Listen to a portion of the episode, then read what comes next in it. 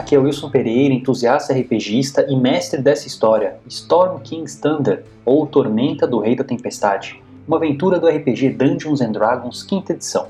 No último episódio, nossos heróis Adran, Branduque, Goodflair, Mitarn, Odaving e Ziadrian passaram intermináveis três dias a bordo da torre voadora de Zéferos, um amistoso e interessado gigante das nuvens. Durante a viagem, nossos heróis descobriram que o ordenamento dos gigantes estava quebrado o poderoso rei das tempestades, Hecaton, estava sumido ou morto, e todas as raças de gigantes estavam se movimentando para agradar seus deuses e tomarem o trono.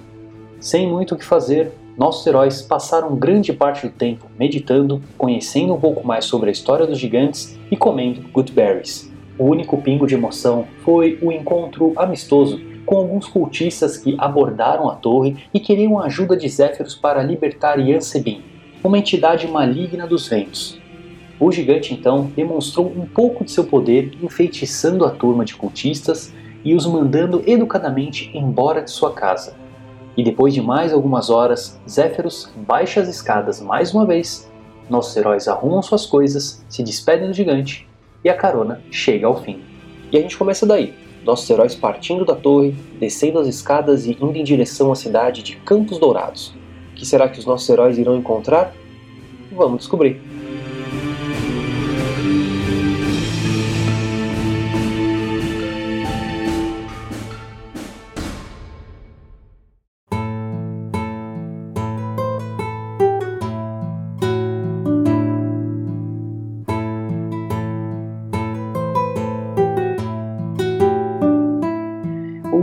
Ele baixou as escadas a mais ou menos duas milhas e meia ou 4 quilômetros de distância da cidade de Campos Dourados. Logicamente para não criar muito alarde. É, vocês já perceberam que o ambiente está ficando um pouquinho mais claro, ou seja, o sol já está para nascer, então vocês têm que se apressar. Vocês vão descendo as escadas de nuvem, é uma sensação de frio na barriga, não muito boa, né? É, e agora vocês começam a entender aquele ditado de nunca olhe para baixo.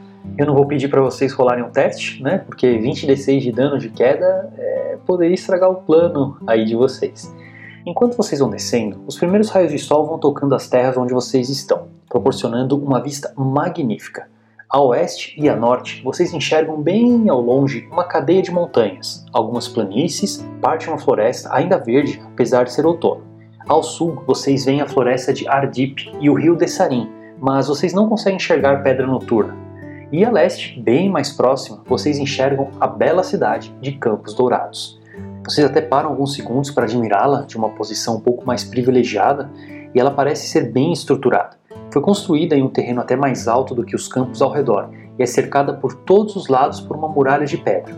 Vocês não têm muita certeza do que tem lá dentro, mas pelas diferentes cores que vocês enxergam, predominantemente amarela ou dourada, parece uma fazenda com vários tipos de plantações, é, só que para mais detalhes vocês vão precisar chegar um pouquinho mais perto. Alguns segundos depois vocês chegam ao chão, olham para cima e a torre onde vocês estavam começa a se movimentar, ficando camuflada entre as outras nuvens.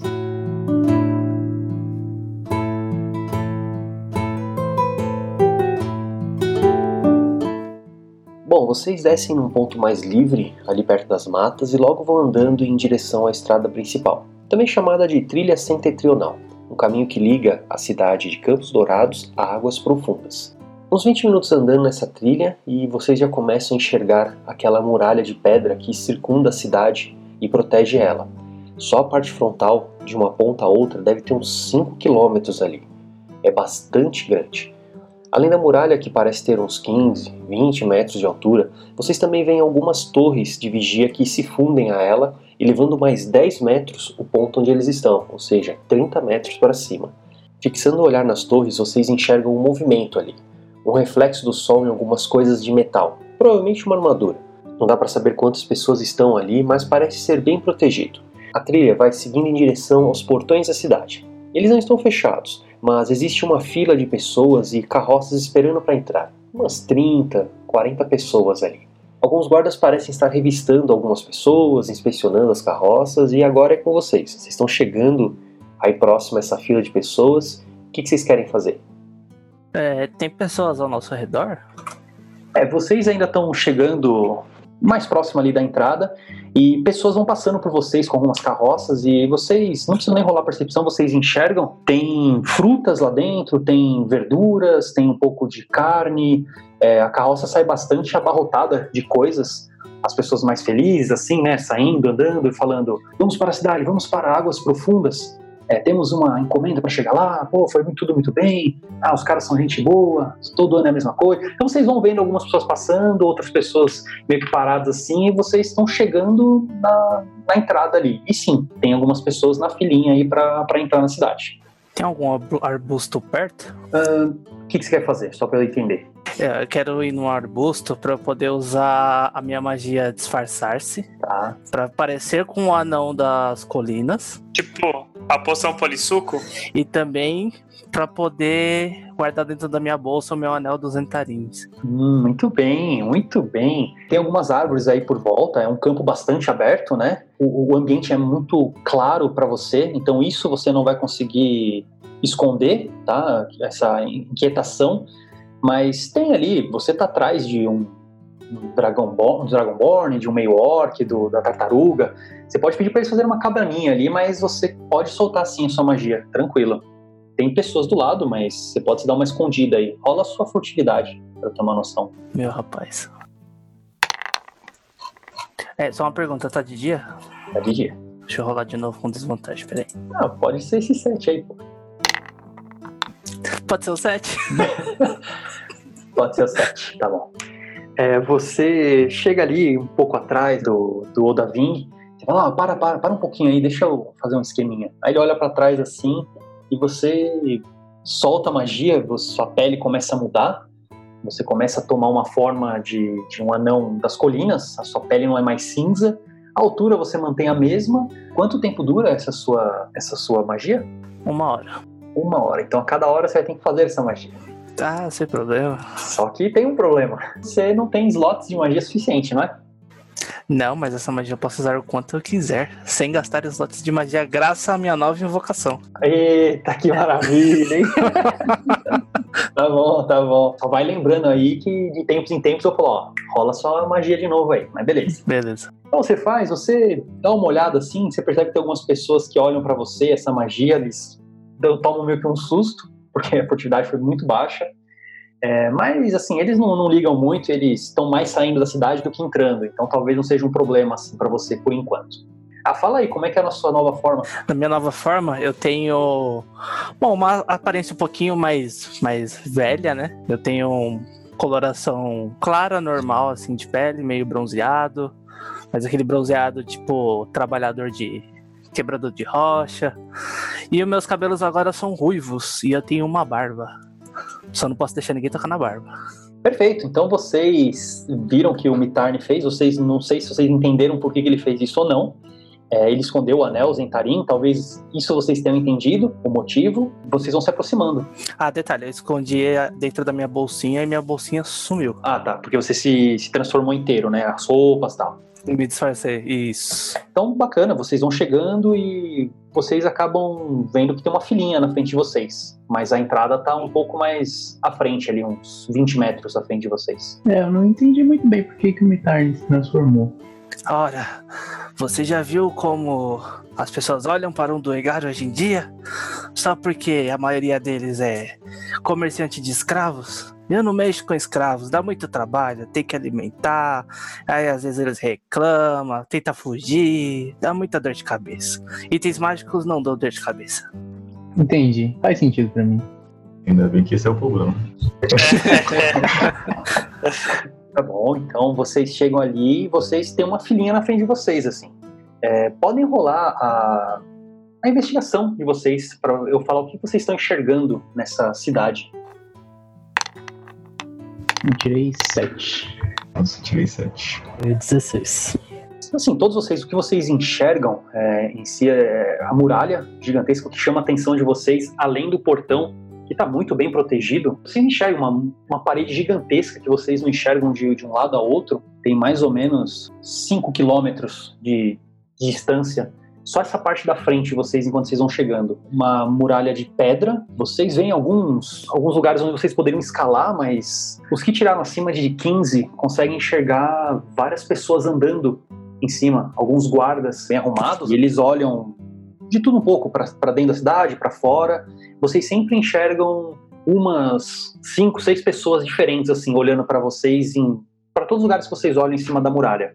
Na frente também vocês veem uma pessoa com armadura um pouco mais pesada, eles pedindo para as pessoas pararem, eles dando uma palpada nas pessoas, pedindo documentos para eles. É, o que chama a atenção de alguns de vocês, vocês enxergam é uma, uma estátua de uma moça roliça, digamos assim, uma moça mais gordinha, carregando uma cornucópia cheia de alimentos, assim. É, é em pedra, né? Foi entalhada, mas ela parece bem sorridente, assim, quando vocês olham para essa estátua. Bastante grande, bastante enfeitada. Ela tá bem bonita, essa estátua. E no peitoral dessas pessoas que estão vistoriando, vocês veem um, um cervo é, estampado, digamos assim, né, entalhado na armadura deles, enquanto eles vão conversando.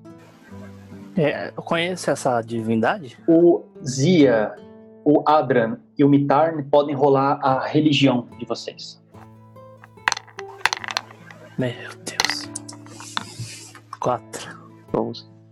18. O Mitarn não conhece, você vê que é uma moça gordinha, assim, para você, ah, legal, show de bola. É, mas o Adran e o Zia, vocês reconhecem ela como Chauntea, a deusa da fertilidade, a deusa da agricultura das fazendas. Então vocês lembram, né, pelo que o Mitarn já tinha visto lá em Pedra Noturna, Campos Dourados é uma murada fazenda templo e serve de criação tanto de alimentos da terra quanto de gado para as outras cidades próximas. Então, ela é o grande motivo das outras cidades, como até mesmo Pedra Noturna, ou Phandalin, ou Waterdeep, né, eles comerem frutas saborosas ao invés de frutas colhidas direto de um, de um pé ali, de, um, de, uma árvorezinha ali do lado. Então vocês reconhecem essa entidade como Chantea, a deusa da agricultura. Vou perguntar, algum de vocês reconhece quem é essa gordinha que tá entalhada aqui nessas pedras? Eu não me lembro de ter, bom, conhecido ela. Bom, essa daqui é uma, é uma cidade principalmente agrícola. Essa daí é a, é a deusa da agricultura. Então acho que é, é natural que eles tenham uma estátua dela aqui na entrada da cidade. Ah, interessante. Qual que é o nome dela? É Chantel. Hum, interessante. Beleza. Aí vocês estão aí esperando, vocês vão ficar na filinha, o que, que vocês vão fazer? É, vamos ficar na fila, né? É, eu, por mim, ficaria na filinha, né? Ah, beleza, vão passando alguns uns minutos, assim, uns 10 minutos, e aí vocês escutam um, um, um guarda da cidade. É, ele olha para vocês assim, dá aquela primeira impressão. Ele vê muita gente todo dia, mas ele dá aquela, opa, né? Que grupo é esse? Aí ele, olá senhores, como é que vocês estão? Tudo bem? Bom, meu nome é Ralph, eu sou o guarda que vai mostrar um pouco da cidade, fazer umas perguntas para vocês antes de vocês entrarem aqui no nosso nos Campos Dourados, essa cidade maravilhosa. Uh, vocês todos estão juntos? Aí ele aponta para vocês seis, assim. Sim, somos um grupo. Ah, um grupo, sim. É... Mas vejo que vocês estão sem carroça. Vocês vieram de onde? Vieram andando? De onde? Nós viemos de Pedra Noturna. Ah, Pedra Noturna, sim, conheço. Ah, é uma cidade, uma cidadezinha agradável. É, pelo que eu ouvi falar, nunca estive lá, falando muito daquela pedra, aqui dá nome, né? Aquela pedra negra, tem poderes mágicos, né? É o que dizem. Bom, qual é o motivo de vocês aqui na minha cidade? Aí ele vai, tipo, anotando assim. Você percebe que ele tá tentando anotar numa pranchetinha. Temos procurar o Mirus? Ah, Mirus. Sim, Mirus, ele, ele é o dono da taverna, não é mesmo? Sim, nós temos alguns, alguns negócios a resolver com ele. Claro, claro não me tornem delicado a minha pergunta, mas qual seria o motivo da visita? Todos vocês vão conversar com Miros? Ah, Miros é um rapaz bastante excêntrico, todo peludo. Ele fica ali perto do fim da trilha centetrional, na estalagem ali da fim da trilha centetrional. É, nós temos que entregar algumas coisas para ele, inclusive esse gato aqui que você pode ver no, no ombro do meu amigo. Ah, um gato? Um gato voador. Aí ele olha assim, ele faz um. É, isso é um problema ele anota alguma coisa ali. Bom, tudo bem. Uh, mais algumas perguntas? Eu queria rolar percepção, Wilson. Eu quero ver o, o assim, se ele achou isso ruim, tipo, bem ruim, ou foi só um ah, ok? Pode rolar sua percepção. 13. Você percebe assim, não é algo péssimo, mas não é agradável vocês estarem com esse bicho tentando entrar na cidade. Isso não é um ponto a favor de vocês. Ô, ô, guarda, qual que é o seu nome? Acho que você não, não falou ainda. Ah, me desculpe, é, meu nome é Ralph. Ah, prazer, Ralph. Mas por que, que você não gostou desse gato, Ralph? Não, não que eu não tenha gostado do gato. O gato é lindo, dá pra ver, é, alado, né? Vemos poucos deles por aqui, não por aqui, eu acho que nunca vi um gato desse na minha vida, mas é que essa cidade é uma cidade agrícola, né? A gente vive da agricultura, de, é, do comércio, né? A gente faz muita coisa aqui e a gente não pode entrar com bichos assim nessa cidade, a não ser os bichos que já estão aqui. Eu vou ter que dar uma inspecionada nesse gato para ver se ele não tem pulga, para ver se ele não tem alguma, algum bicho nele. É, e falando nisso, ah, eu vou ter que fazer uma inspeção em vocês também. Parece que vocês, me desculpe, mas não tomam banho há um tempo. Essa é uma das perguntas. Há quanto tempo vocês não tomam banho? A gente teve uma viagem um pouco longa e infelizmente não encontramos nenhum riacho no caminho. Então são uns quatro dias mais ou menos. Quatro dias. E até por isso estamos procurando o, dono da taverna, o Mirus, para arrumarmos um quarto pra gente ficar e também para conseguirmos tomar um banho, se alimentar. Hum, claro, claro. Aí ele anota tipo quatro dias assim. Com licença, aí ele vai próximo mais de você mesmo, Oda. Ele olha pra, pra sua armadura, ele vê que tá suja, ele meio que vai com um lapisinho assim, sabe? Meio que embaixo do seu braço, tentando levantar seu braço com lápis assim. Uhum. Aí ele vê uma, meio que umas escamas em você, vai perto ali do Zia, também mexe um pouquinho. Ele tá dando uma inspecionada em vocês. Vocês vão deixar ele dar uma inspecionada em vocês? Eu vou levantar os braços, que eu não quero que ele toque em mim. Tá. E vou dar uma rodadinha assim, bem devagarzinho, pra ele olhando o meu corpo. Eu quero rolar percepção para tentar entender o que que ele do que que ele tá mais desconfiado. Tá bom, pode, pode rolar pra percepção também. Quem tiver desconfiado pode rolar percepção. Tiro 16. É, com 16 é, é o suficiente. Ele percebe que você tá olhando assim, meio bravo, meio confuso com isso. Aí ele, ah, me desculpe, senhor, senhor Dragonborn. Como eu disse, eu não posso deixar entrar. Eu faço parte aqui da guarda, eu sou novo, sabe?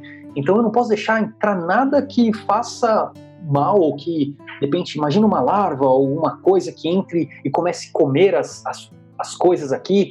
A gente tem que ser muito preocupado. É, sabe como é, né? A gente não pode deixar nada vivo entrar.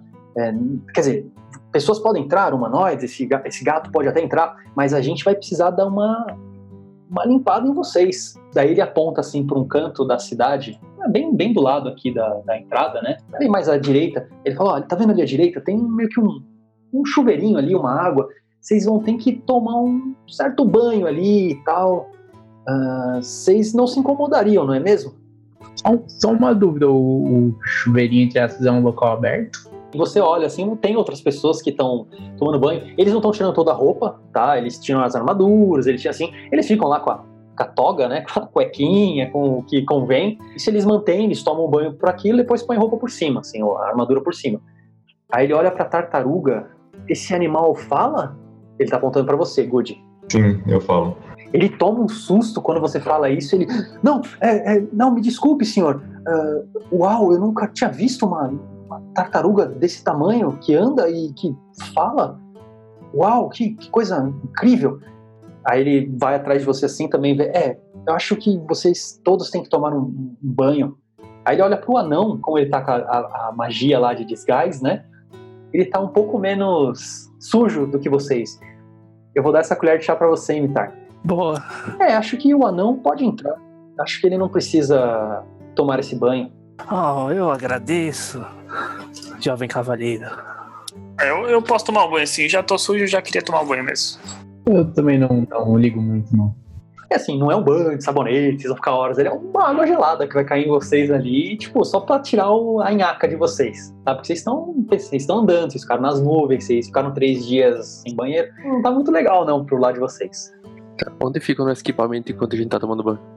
Ah, se quiserem, pode, podem deixar aqui. Aí ele tem uma, umas- uma mesa, assim, um cantinho ali, perto de onde vocês estão, vão tomar banho. Não, o Mitarn fica com, fica com o Mitarn, então. É, eu prefiro deixar como tarde. Sim, sim, eu fico de olho. Não, sem problemas. Pode ficar com, com o anão aqui. Bom, espero que Miros esteja aguardando vocês e que vocês encontrem ele facilmente na cidade. A cidade é bastante grande, como vocês podem ver. Bom, acho que é isso. Ah, por favor, tomem banho e depois já podem entrar direto. Tá, eu posso te fazer uma outra pergunta? Claro, claro. Você conhece a família Shelbrins? É, é o sobrenome do Miro, né? Pelo que sei, acho que é o sobrenome de, do, do Miros. Acho que é Miros Shelbrin. Ah, é verdade, é verdade. Você tem toda a razão. Tá esperto, hein? Ah, muito obrigado. Agradeço, agradeço o elogio. Bom, então, se não posso ajudá-los com mais nada, é, próximo, aí ele, vocês olham assim para trás, tem uma filinha que estava se formando, mais pessoas chegando, algumas pessoas saindo. Uma última pergunta, ô Ralph, se, se você me permite, essa é a última, hein? Ah, sim. Você conhece algum lugar aqui dentro que eu consiga comprar provisões? Hum, provisões. Bom, aqui a cidade ela é, ela é uma cidade bastante grande, é, mas ela é bastante agrícola. Que tipo de provisões o, o senhor está, o senhor gostaria? Qual é o seu nome mesmo? Me desculpe. Meu nome é Branduque. Ah, aliás, qual é o nome de todos vocês? Perdão, nossa, está aqui, eu quase vou tomar uma bronca do meu chefe. Ele é até parecido com você, hein? Meu nome é Branduque. Ah, Branduque. Branduque orc. Ok. Eu me chamo Odavink. O Davink. Dragonborn. Hum, pela armadura, acho que você é um guerreiro. Ok. Eu me chamo. Eu me chamo Gudivler. Gudivler. Tartaruga. Ah, ok. Adran. Adran. Elfo. Aí ele olha assim, da floresta. Eu sou Ziadrian. Hum, Ziadrian. Um Tiflin. Tá faltando mais alguém? Sim, meu nome é Mitarne. Mitarn. Anão. Da colina. Acertei? Exatamente. Ah, muito bem, muito bem. Ok, ele anota o nome de vocês, ele é bastante sorridente, bastante contente, assim, ele parece, parece não, ele é um humano jovem e parece que ele tá, tá, tá começando aí o trabalho dele, ele tá bastante contente. Vocês até olham para os outros que também estão fazendo a mesma coisa, outros guardas já meio que saco cheio, pessoas na fila, ah, toda na mesma coisa, meu. É, ah, só respondendo a sua pergunta, senhor Branduque, é, aqui a gente tem, tem um ferreiro, mas é, aqui a gente cuida mais dessa parte de comida mesmo. Tudo que você quiser comer aqui, o senhor vai encontrar. Maravilha, tudo bem. Vou procurar pelo menos então o ferreiro que você falou. Claro, claro. Qualquer coisa pode perguntar pro Miros. O Miros deve saber direitinho. Tudo bem, obrigado. É, você falou que a taverna do Milho ficava no final de qual estrada mesmo, filho? Ele fica no final da, da, da trilha setentrional. Vai reto aqui, aí você vai cair meio que num- numa rotatória, assim, bastante grande. Ali é cheio de, de, de, de plantações e tal. Ali, ali na aldeia, é, se você seguir à esquerda, ali entre os campos de arroz, você vai encontrar uma taverna. A taverna fim da trilha setentrional. Ah, legal. Muito obrigado. De nada, de nada. Próximo, próximo, por favor.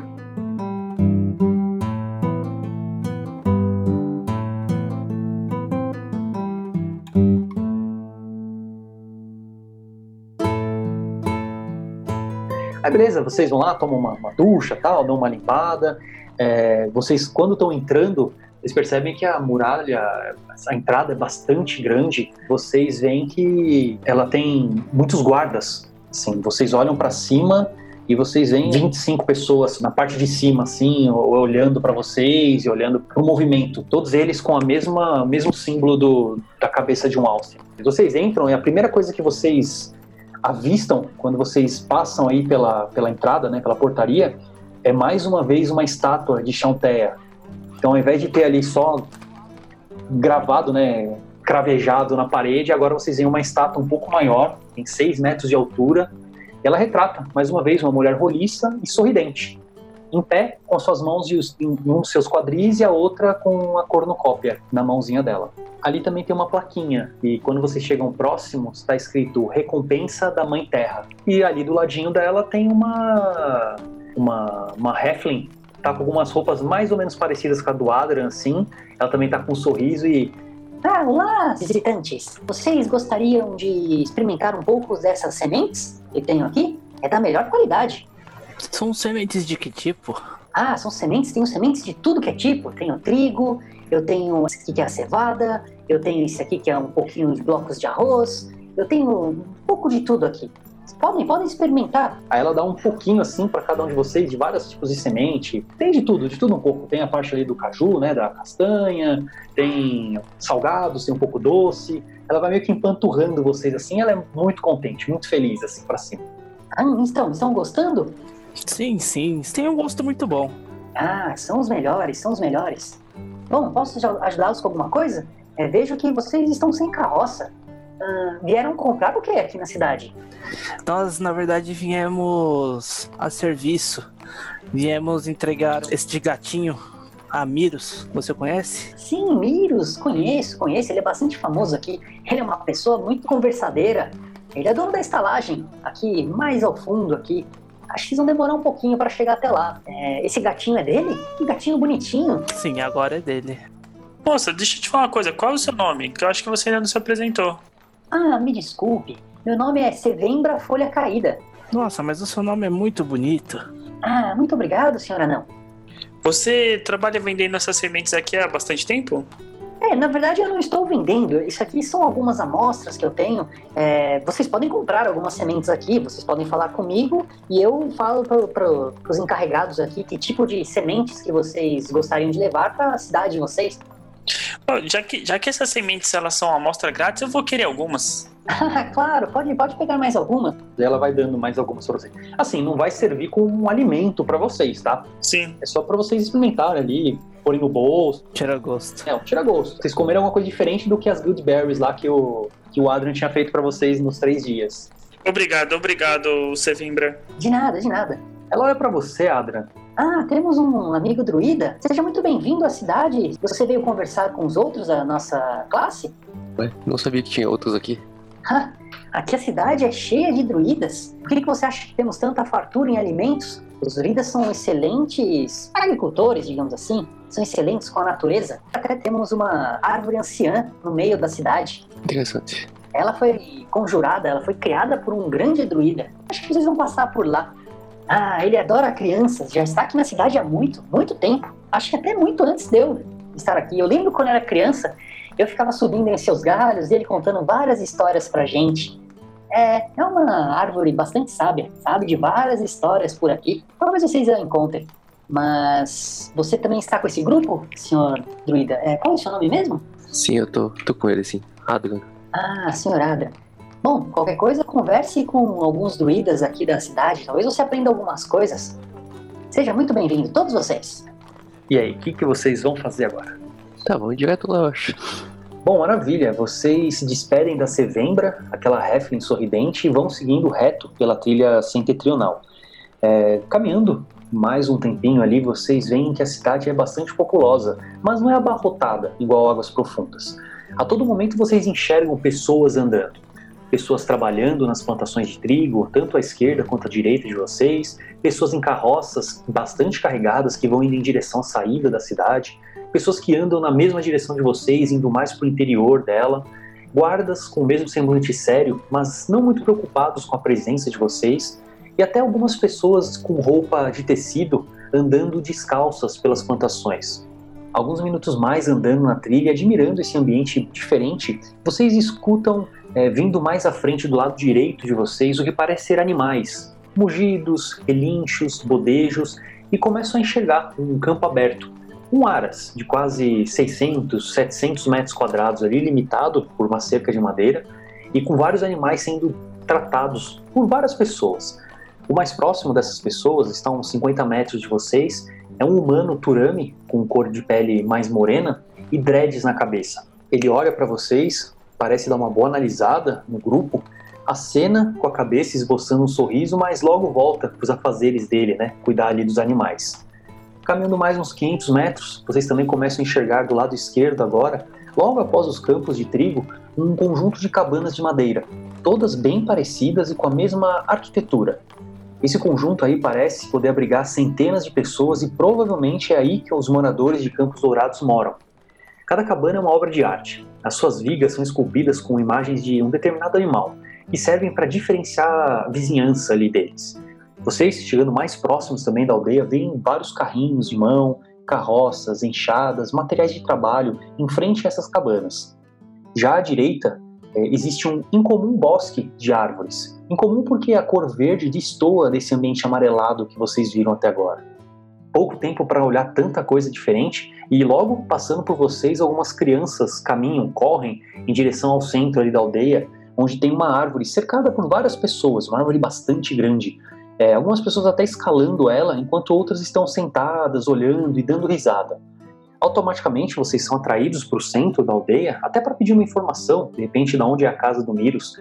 E quando vocês menos esperam, a árvore vira com tudo na direção de vocês, dando muita risada e fingindo um golpe no ar.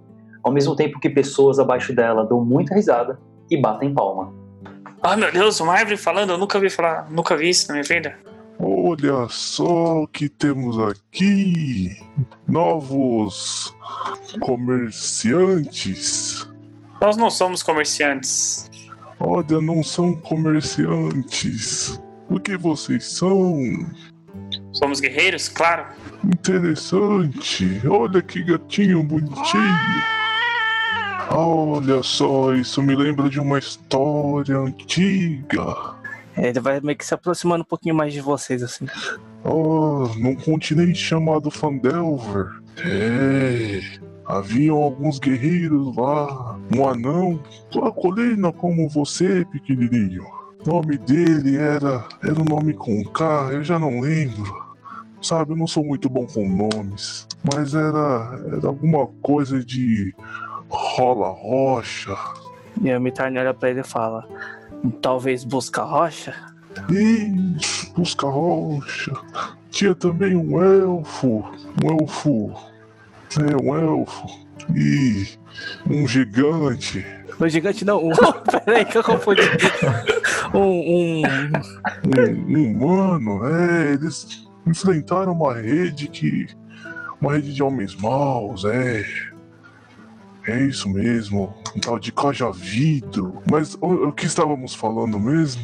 É, o senhor começou a contar a história quando descobriu que somos guerreiros. Sim, eu adoro histórias. Eu sou muito antigo, sabe? Eu tenho muitas histórias.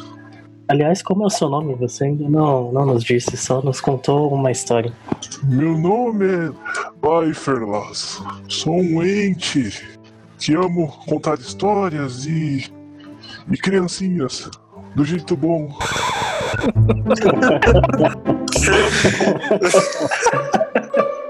Meu Deus do céu. Nesse momento, quando você está conversando, toca um sino da cidade, né? Um tem, tem. A árvore ela olha assim lentamente, ajuda as crianças a descerem. é, e as crianças vão correndo em direção ao templo. Vocês olham que algumas pessoas vão em direção ao templo da cidade, param tudo estão fazendo, tudo estão vendendo. Várias pessoas fazem isso, vão em direção. Algumas só abaixam um pouco a cabeça, como se estivessem rezando alguma coisa ali. Passa uns 30 segundos assim, as pessoas param e começam a voltar ao trabalho delas. É, Sr. Lifeless, que, o que, que acabou de acontecer aqui? Qual seria a divindade que vocês cultuam? Oh, esse sino, ele avisa as pessoas para que é o momento de fazer orações para nossa deusa Chalteia. É um momento de agradecimento. Eu não sei o seu nome, mas se você me falar, eu também não vou lembrar. Por hora, o senhor pode me chamar de Odavin. Por enquanto, enquanto o senhor se lembra. Oh, Odaving. Interessante. Muito obrigado por me tirar essa dúvida, senhor Lifeless. Oh, não há de quê. Beleza, vocês vão querer fazer mais alguma pergunta para a árvore ou vão querer seguir caminho? Então, beleza. Fica aquele silêncio meio constrangedor, ela olhando para vocês, vocês olhando para ela, as crianças começam a se pendurar nela de novo, vai saindo, tentando contando uma história para as crianças. Ah, uma vez eu lembrei de tal coisa, tal. E os aventureiros vão seguindo em direção lá à taverna do Miros.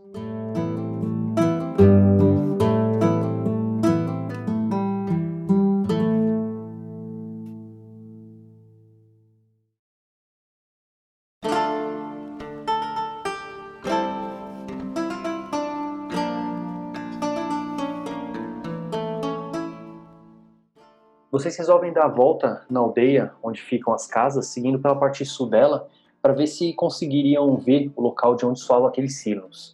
É, em um ponto da estrada onde vocês estão, se abre uma bifurcação e a uns 500 metros, mais ou menos ali para o sul, vocês veem um edifício bastante bonito, feito totalmente de pedra, com uma torre, né, que ao longe assim, dá para ver o brilho de, de alguma coisa que pode parecer com um sino.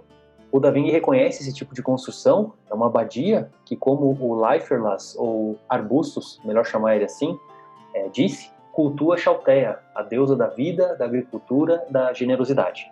Como vocês disseram, já que preferem ir para a taverna de Miros, é, então vocês seguem andando por esse caminho, não ao sul, mas seguindo reto, vendo mais trabalhadores, mais crianças correndo para lá e para cá, guardas passando por vocês, druidas cuidando de plantações e animais dessa cidade.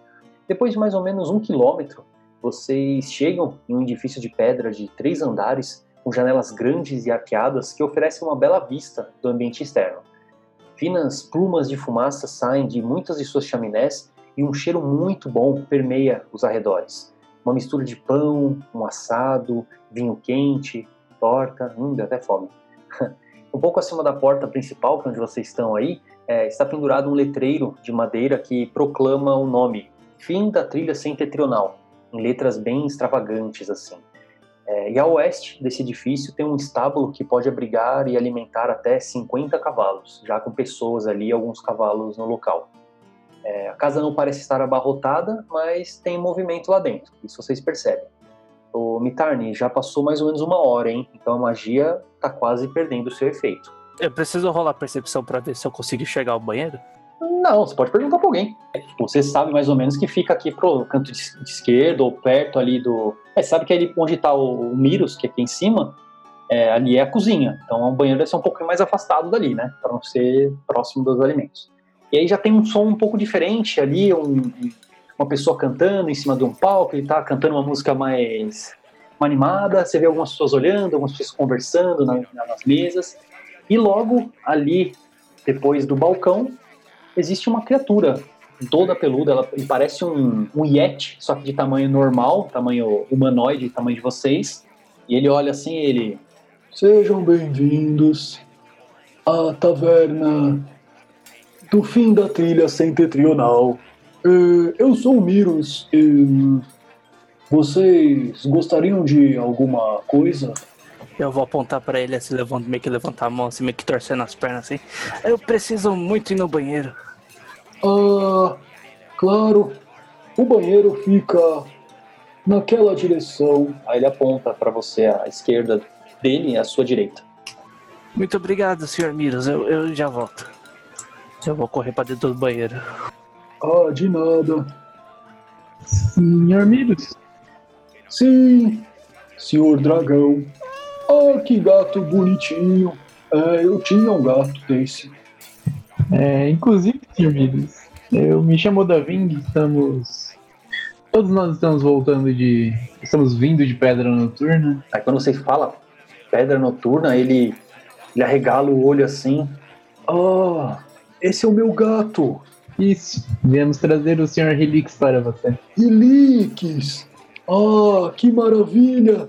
Fico muito contente, mas estava com os meus pais. Ué, por que, que ele está com vocês agora? Ele se perdeu no caminho? E o gato pula pra ele, assim. Aí começa a mexer na barbinha dele, assim. Meio que lembrando o que aconteceu lá com o gigante e tal, de ficar brincando com a barbinha. Esse é o motivo dele ficar brincando com a barba do, do gigante naquela hora. Nisso eu já rolei a magia aqui, eu posso voltar? Pode, pode voltar.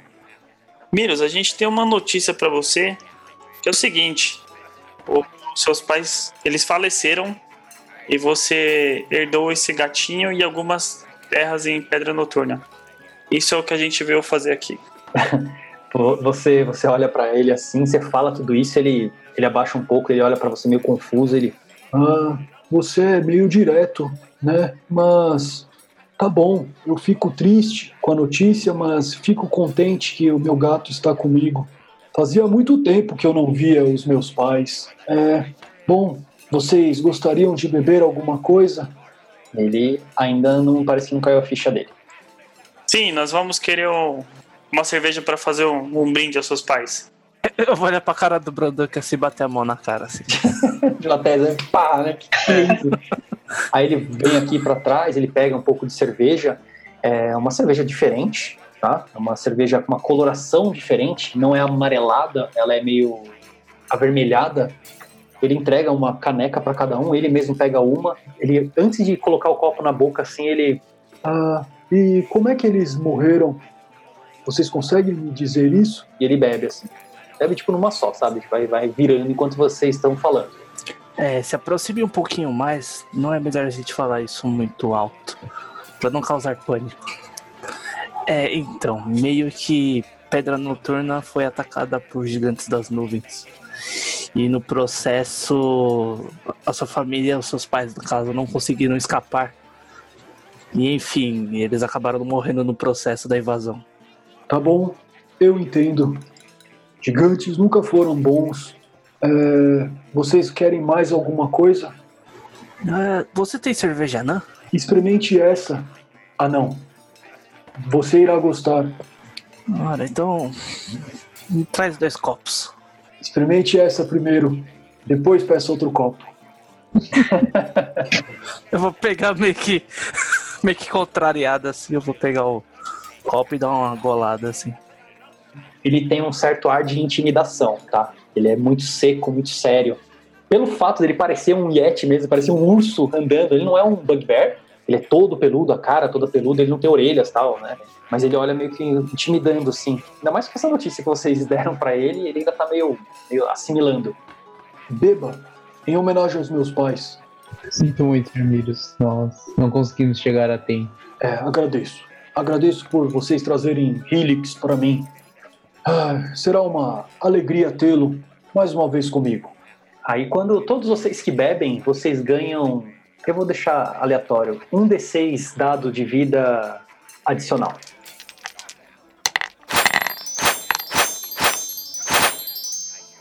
Então vocês beberam, vocês se sentem bem, vocês sentem uma, uma energia circundando vocês, é uma bebida fria, gelada e ao mesmo tempo quente, que vai. gelada que vai aquecendo o corpo de vocês, engraçada essa sensação. Ele percebe isso em vocês. Hum, saúde. Aí ele toma mais um, desce. Bom, agora sim. Vocês querem o que para comer? O que tem? Ah, aqui temos de tudo um pouco. Aqui a cidade é cheia de comida. Temos ah, grãos, temos carne de porco, temos frango, temos batatas, temos de tudo um pouco. É só pedir. Eu queria uma costela suína. Hum, delicioso. Uma costela suína pro meio orc aqui. Eu vou querer um frango com batatas. Hum, frango com batatas. É, carboidrato e proteína de maromba. Tá bom? Frango frango com batata doce também. Aí ele olha assim pra você. É, você é meio magrinho, mas eu entendo. Aí ele vai pro.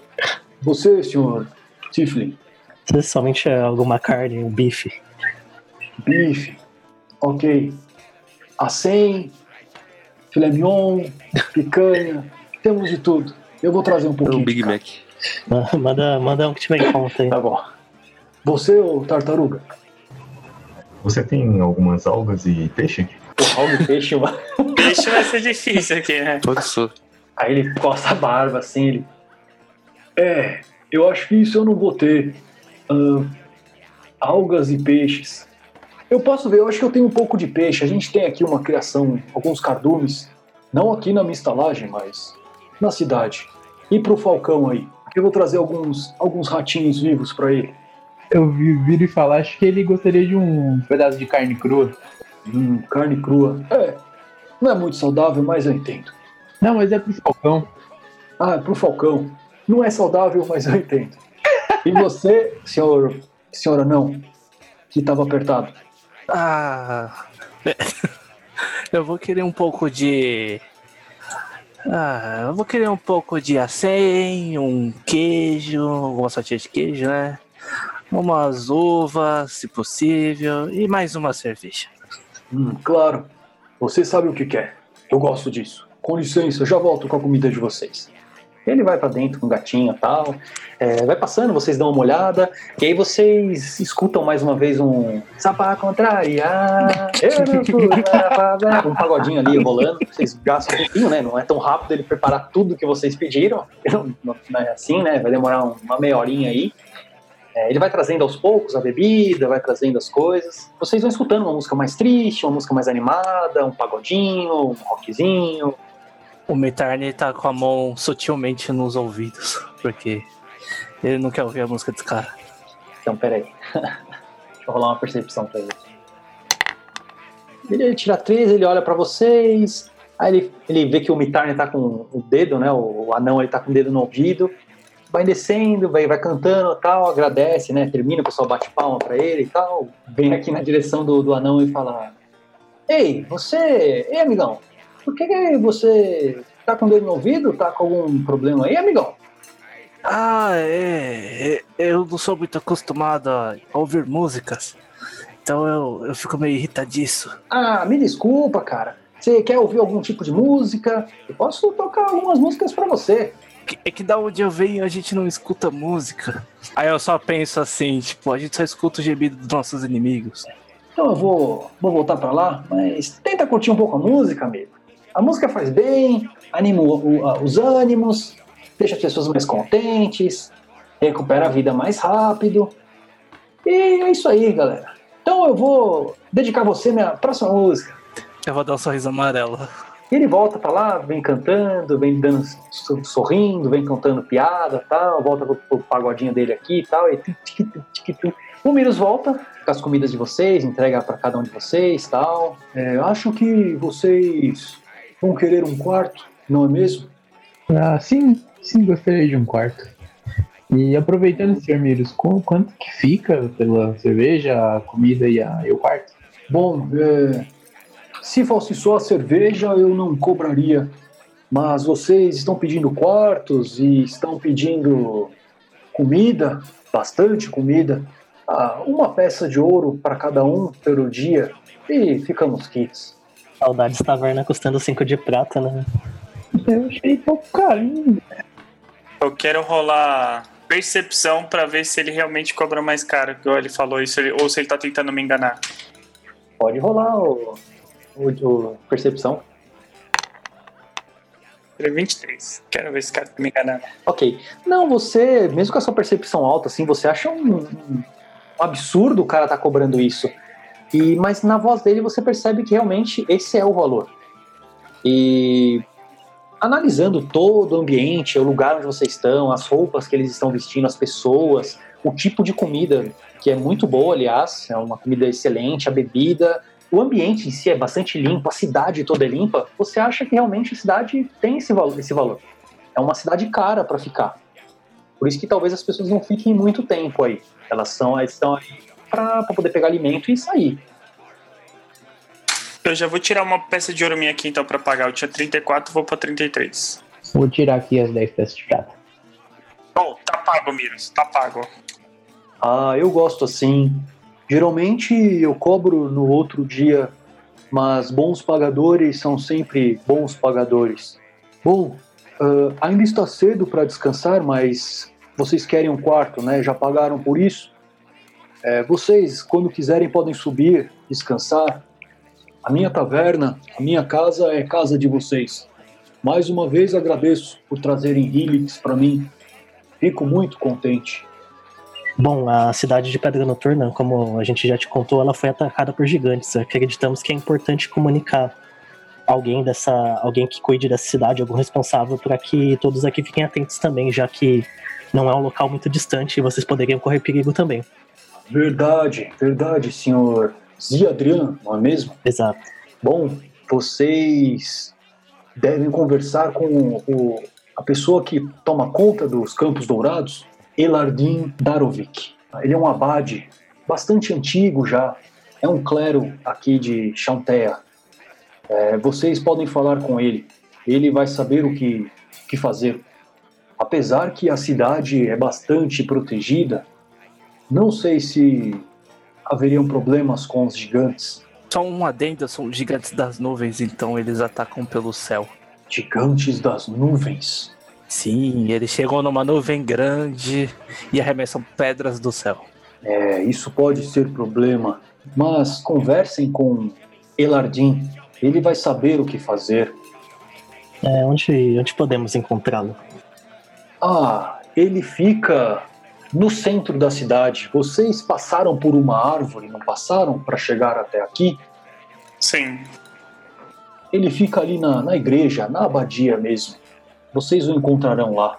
Entendi, muito obrigado pela informação. Obrigado. Miros.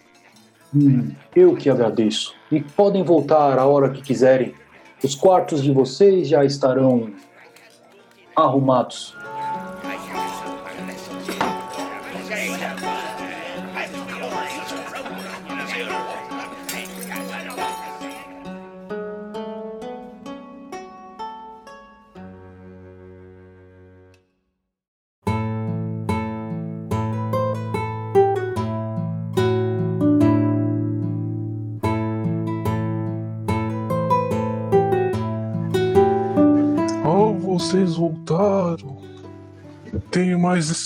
História. Ah, estamos procurando o senhor, o senhor Abade. Senhora Abade. Oh, é o Olavim, né? Não é esse o seu nome, Olavim? Tá bem. tá, tá, tá próximo. A gente tá procurando ele, Lardim. Elardim. Elardim. Ah, é o Abade. Ele fica aqui. E eu aponto pra abadia. Muito bom, muito bom, Wes. Valeu, valeu. É, vocês voltaram ao centro da aldeia, encontrando mais uma vez o Arbustus, né, que continuava rodeado de pessoas, ele quase lembrou o nome do dragão, quase um milagre isso, e ele apontou a direção da abadia, confirmando aquela primeira impressão que vocês tiveram mais cedo. É, se aproximando do local, vocês veem o maior e mais elaborado edifício em Campos Dourados, que é a Abadia Casa da Colheita, um edifício de pedra com séculos de idade, cujas paredes exteriores é, têm estátuas de Chalteia em cada canto, com suas mãos levantadas ao céu, como se conjurasse um feitiço para invocar chuva. Em volta existe uma cerca bem cuidada, que contorna a fundação, e uma janela em vitral, na forma de sol, exposta sobre a única entrada frontal que possui degraus que levam para o interior. É, vocês entram, né, e o ambiente lá dentro é, é majestoso, alto, com estreitos vitrais decorados com imagem de trigo, frutas e vegetais que acabam iluminando as arcadas e os pilares lá dentro. É um ambiente bastante calmo, mas movimentado. Vários acólitos andam de um lado para o outro, carregando livros e itens, e isso vai gerando um barulho baixo, constante e ecoante pelo local. Uma das coisas que mais chama atenção aí dentro é mais uma estátua de Chanteia próxima da parede direita, só que diferente das outras, ela olha para baixo e está com os braços meio esticados para frente, com as mãos abertas, né? É, parecendo abençoar aqueles aí dentro. E logo abaixo dela vocês enxergam uma moça de meia altura, de cabelos pretos, traje simples de monge. O Oda reconhece isso. Ela está com a cabeça baixa, se segurando, né? Se apoiando em um bordão, um cajado, bem na sua frente. Rola em percepção para mim. Percepção. Tirei 16. Nossa, tirei 5. Estou deslumbrado pela, por estar numa abadia depois de tanto tempo. É, na verdade, o único que percebe é o Adrian. Percebe que a, a moça que tá vendo aqui já sabe que vocês estão aí. Ela já se tocou de vocês. Ela tá rezando, ela tá olhando pra frente, mas ela sabe que vocês estão aí. Ele já, ele já percebeu que ela percebeu. Os outros, tirando o Mitarn, é, vocês escutam barulho de urso vindo mais do fundo da, do lugar aqui. E vocês olham uma cabeça de um urso aparecendo assim. Ele olha pra vocês. Um urso? Aí vem um outro urso assim do lado também. Olha, um urso preto e um urso pardo. Olha assim, eles começam a andar na direção de vocês. Será que é algum druida? Ah, é, tem druidas aqui, né? Eu quero rolar uma percepção. Eu não vou rolar nada, só vou gritar: Minha nossa, um urso! Todo mundo já percebeu, já viu que tem um urso gigantesco, aí dois ursos. Dá pra rolar natureza? Podem rolar natureza. Aí sim, natureza vale a pena. Meu Deus, vocês estão calmos? Tem dois ursos ali no fundo da sala, vocês estão calmos? Beleza. Tirei 22. Você tem certeza. O, o, o Adrian, quando ele olha assim os ursos, ele até acha, ah, devem ser drui- druidas. Mas o Oda, quando olha isso, ele tem certeza que são ursos de verdade. Eu posso vir aqui falar com essa mulher aqui? Pode.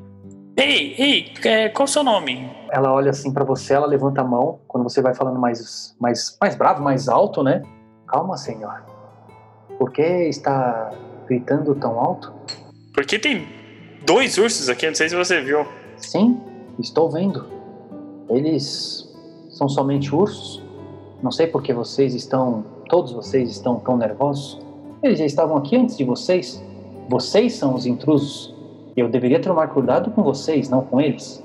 Então quer dizer que você não tem medo desses dois ursos? Eles eh, entram aqui sempre? Eles vivem aqui. Eu acho que um dia eles entraram e nunca mais saíram. Eles gostam do ambiente, acho que gostam do som que a casa faz. Mas qual é o seu nome, meio orc? Meu nome é Branduk. E o seu? Branduk. Meu nome é Ziliang. Acho que você não percebeu que eu estava rezando, não é mesmo? Eu quero rolar percepção. Pra que que você quer rolar? Eu quero saber se ela tá me enganando com esse papo todo de que esses ursos estão aqui sempre, de que, que ela tava rezando. Ok. Tá tudo certo. É, você, tipo, ela não tá mentindo pra você. Você sabe que ela falou a verdade. Falou o que você tinha que saber. E os ursos voltam, que eu sei que vocês estão incomodados com os ursos, eles voltam para dentro. Vocês querem alguma coisa aqui na, na abadia, na nossa igreja? Nós estamos procurando Elardim Darovic, O nosso prefeito. o que toma conta da cidade.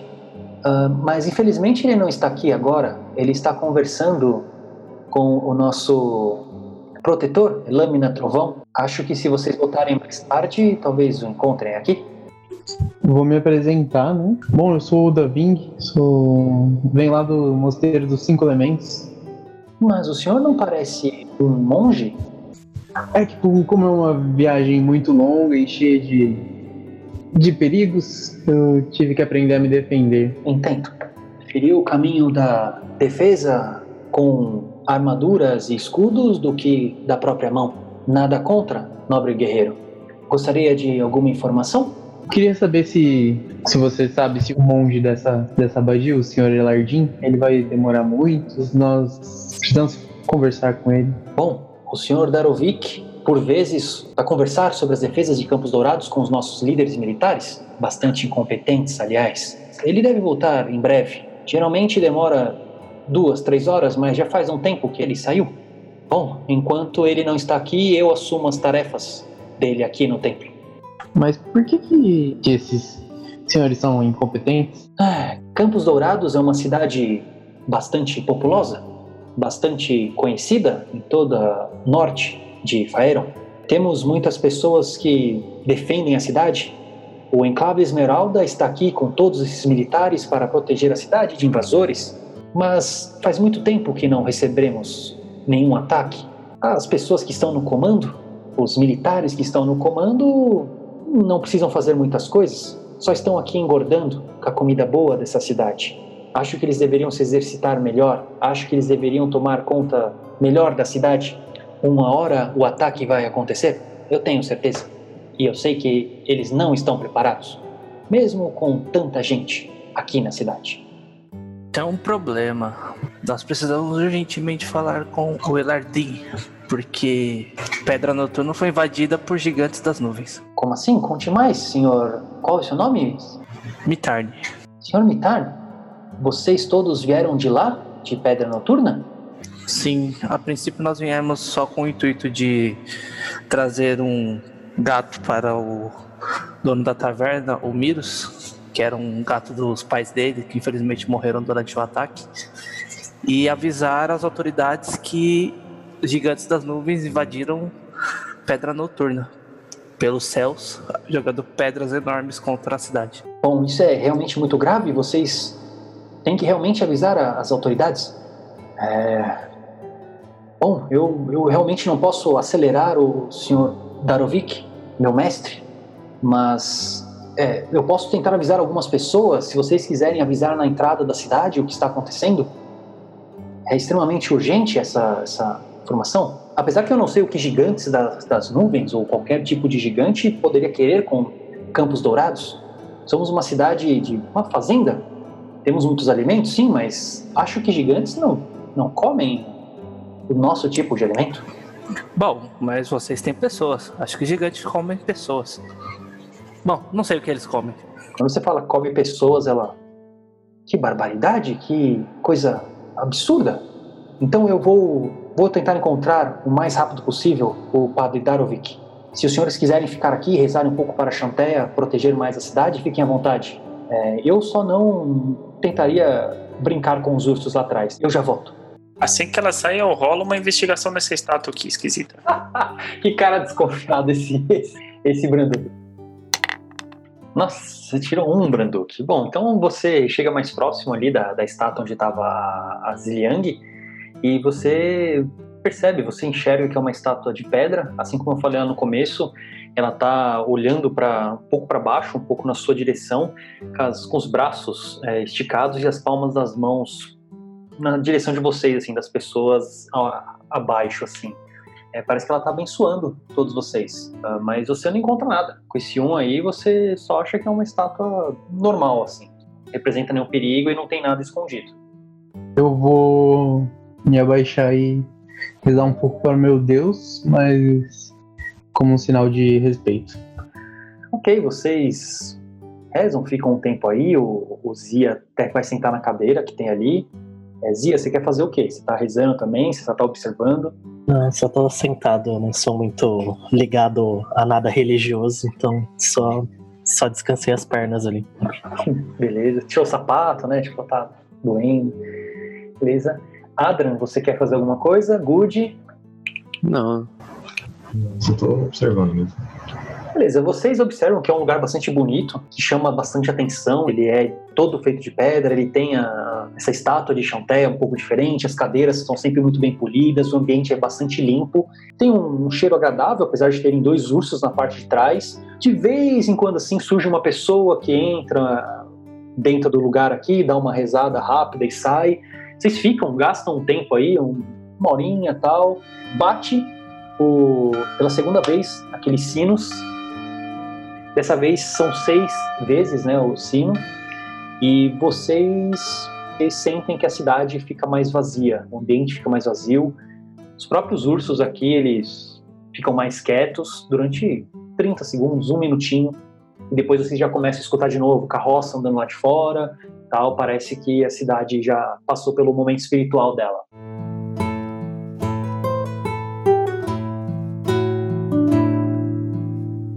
Vocês já estão quase indo embora, já vocês percebem que já está começando a escurecer a cidade, já está começando a ficar um pouco mais quieta, é, a luz do sol também já está baixando ali, e vocês escutam a Ziliang voltando.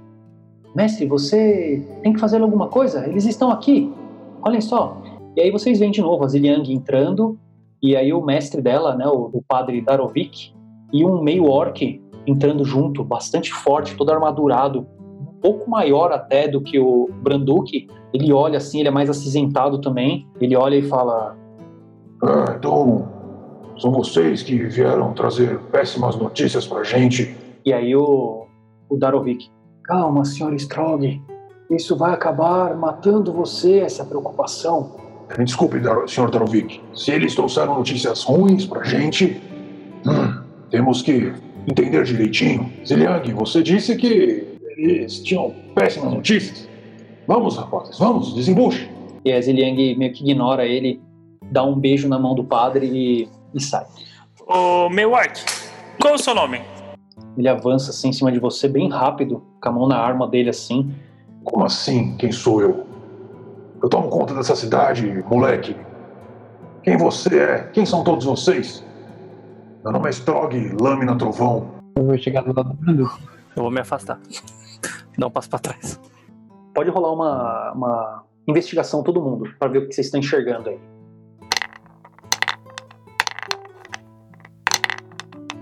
Vinte. Nossa, tô gastando meus 20, hein? Três. Rapaz, três tiraram crítico. Caraca, vocês olharam bem. É, é um cara que chama atenção. Ele é um meio orc, assim como você, o Branduk. Ele é um pouco diferente, porque ele parece ter um pouco mais de sangue orc do que de humanos. Você tá ali meio que no meio termo, ele parece ter um pouquinho mais, assim, tipo dois terços de orc e um terço humano. Ele tem um porte como se ele fosse um, um capitão, um general, alguma coisa assim. Ele parece que é o que toma conta dessa cidade. Ele também tem um semblante de, de cervo, né, no peito dele, assim. Vocês acho que nunca escutaram esse nome, mas é um nome poderoso. E ele parece que é o cara que toma conta da, da cidade mesmo, é um capitão que toma conta da cidade e é o que o, o Darovic foi conversar para saber um pouquinho mais das defesas. Olha, a gente veio aqui ajudar vocês e é assim que vocês tratam a gente? Pô, vocês ainda não me ajudaram em nada. Vocês falaram pra Ziliang que gigantes estão vindo pra cidade, que vão destruir toda a cidade, estão causando um alvoroço. Vocês já falaram com mais alguém sobre isso? Talvez só com Miros. Porque tivemos que dar a notícia do falecimento de seus pais. Ele que nos recomendou vir aqui falar com Elardim. Miros é uma pessoa, uma pessoa boa, muito estranha, mas aqui gostamos bastante dele. Ele sempre nos dá um, dá um desconto na, na estalagem lá. É, sinto pela morte do- dos pais dele. Mas então, falem, falem rápido. O que, que, que está acontecendo? Quanto de cuidado temos que tomar? Você sabe se esses gigantes estão vindo para a cidade? E aí o padre também se interessa pelo, pelo papo, ele se aproxima. Ele é uma pessoa bem mais velha, já morena. Ele passa um semblante assim de muita sabedoria, mas o corpo já não tá ajudando tanto. Ele já se apoia mais ali no, no cajado dele. E ele A Ziliang parecia bastante nervosa com o que vocês disseram. Bom, quando eu vejo o padre, eu faço uma reverência pra ele. Não, não precisa, não precisa. Meu... Qual é o seu nome, meu, meu caro amigo? Eu me chamo Davin. Eu vim lá do Mosteiro dos Cinco Elementos. Sim, bastante longe. Conheço um dos padres de lá. É um bom lugar, é um bom lugar. Sejam bem-vindos, Ah, mas, por favor, não, não, não demorem muito. Estão quase, quase matando do coração o Strog aqui. Falem tudo, não escondam nada. Vamos, falem. Nós viemos de Pedra Noturna para conversar com Miros e dar a notícia para ele de que os pais deles morreram. E acontece que Pedra Noturna foi atacada por gigantes. E como essa cidade fica próximo, achamos prudente avisar vocês de que a cidade vizinha foi atacada por gigantes. Ah, claro, gigantes. Ah, mas gigantes, gigantes das nuvens. Sim, gigantes das nuvens. Mas não sei se eles viriam pra cá, porque aqui a cidade não tem nada que nem Pedra Noturna. Pedra Noturna tinha aquela pedra que, que falaram que tinham poderes mágicos. Mas quem são vocês? Vocês são residentes de Pedra Noturna? Não, nós somos aventureiros. Nós somos guerreiros. Nós fomos até Pedra Noturna para cumprir algum contrato. Ah, mercenários, sabia? A cidade já está cheia de mercenários. Não precisamos de mais. Mas agradeço a informação. Acho que eles, esses tais gigantes, hum, nem existem mais. Vamos colocar alguns guardas a mais na- nas portarias. É, vocês disseram que eles. Como é que eles atacaram a cidade? Bom, eles chegaram numa nuvem enorme, arremessando pedras do céu. Teriam que ter muitas pedras para acabar com a nossa cidade. A cidade é gigantesca. É, mas eu, eu acho que você não tá entendendo. Se você visse o estrago que ficou Pedra Noturna, você não acharia que alguns guardas a mais vão fazer efeito. Realmente fez um estrago tremendo. Pessoas não conseguiram sair das suas casas a tempos. E as que saíram, enfim, isso veio pra outra história.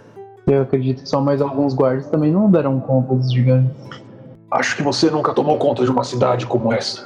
Aí ele bate no peito, assim, no, no símbolo dele. Nosso grupo nunca deixaria gigantes invadirem assim a cidade facilmente. Temos armas que matariam dragões. Aí ele olha pra você, Oda. Isso é muito pela cidade, né? Aí ele vem na sua direção. Ele olha bem para pro dragão, assim, O que você disse, dragão? Você acha que a nossa cidade não dá conta de uns gigantinhos? Pedra Noturna é fraca. Fraca como os seus moradores de lá. Vocês disseram que deram a, a, a notícia que os pais de Miros morreram. Sei que toda morte deve ser respeitada, mas se eles morreram, era hora mesmo. A minha cidade não vai sofrer nenhum arranhão com esses gigantes. Se é que eles têm coragem de vir para cá. Eu acho que você não entende a gravidade dos gigantes que vêm do céu e atacam do nada quando, quando você menos espera. Eles podem devastar a sua muralha com algumas pedras. Mas agora nós já sabemos, não é mesmo? aí ele dá um sorrisinho, assim. Vocês já nos informaram, então já sabemos tudo que precisamos. Qualquer nuvem estranha e atacamos. Qualquer nuvem estranha, os homens vão dar muita risada disso. É, é, é só uma coisa, é. Se a nuvem tiver um chapéu de mago e uma torre, não ataca. Chapéu, do que, que você tá falando? Deve ter comido, tomado muita cerveja daquele Miros. É forte aquela cerveja, eu sei. Anão fraco. E ele sai. E você, ô vermelhinho, tá olhando o quê? E você, ô tartaruga? E você, ô. Aí ele olha assim de cima a baixo. Hum, mais um druida. Ah, essa cidade cheia de druidas. Senhor Darovik, Aí o Darovik volta aqui. Deixa eu lembrar a voz dele. É. Sim. Ah, pode falar, pode falar. Diga, senhor Strog. Bom, então eu vou. Já que esses Esses aventureiros disseram que a cidade será atacada. Estão criando alarde, acho que não será atacada. Mas vão deixar alguns homens de sobreaviso. O senhor descanse, o senhor parece estar cansado. E você, Zeliang? Ela só olha para ele assim com muito desdém. Cuide do, do padre aqui. Ele merece um descanso. Está muito cansado. Com licença, senhor padre. Toda, toda. Vá, vá com Chalteia. Irei, irei. Pelo enclave Esmeralda. Ele sai. Você disse enclave esmeralda? O que, o que é esse enclave esmeralda? Aí só olha para você assim, ele já tá meio que na porta ele. Ah, anão. Burro. Além de feio, baixinho, fraco, é burro. E ele sai. Cara, nossa, eu vou deixar ele morrer. Se atacar a cidade, ele vai ser o primeiro que eu vou matar. Nossa, com certeza. Ele vai ser o primeiro que eu vou matar. Caraca, que babaca. Caramba, mano, que cara chato. Ai, meu Deus. Como você perguntou que é o Enclave Esmeralda, você pode rolar a sua história, podem, quem quiser, tá? Pra tentar saber o que é. Então, quando eu rolei, quando eu rolei história, tipo, antes de entrar na cidade, eu sabia, tipo, por cima o que era esse enclave esmeralda. Posso comentar? Pode comentar. Quando eu vejo que o Mitarne perguntou e, e o cara lá, tipo, o meio orc só saiu e não falou nada, aí eu comento com ele, né? Esse enclave esmeralda parece que um grupo de, de pessoas que visam preservar a ordem natural das coisas. Eles se consideram, acho que, meio que protetores dessa cidade ou alguma coisa do tipo. Muito bem, senhor Uh, Ziadrian, você se lembra bastante, mas eles protegem a nossa cidade de ataques. Vocês viram quando entraram aqui? Vários guardas, meus contratados. É, tenho muita parceria com Águas Profundas. Somos, temos um caminho direto até aquela cidade. Pedi ajuda a algumas pessoas de lá e eles nos ajudam com proteção. Não temos casos de, de roubo, de de nada nessa cidade há muitos e muitos anos. Me desculpe por Strog, ele é bastante fervoroso quando fala da cidade dele. Ele quer mostrar bastante autoridade, mas é uma pessoa boa. Meio descuidado com o corpo, vocês podem ver. E realmente ele é meio gordinho, assim, sabe? Ele parece que come demais. Aí ele tá, tá aproveitando, né? Mas ele é uma pessoa boa no fundo, no fundo. Põe fundo nisso. Ele sai.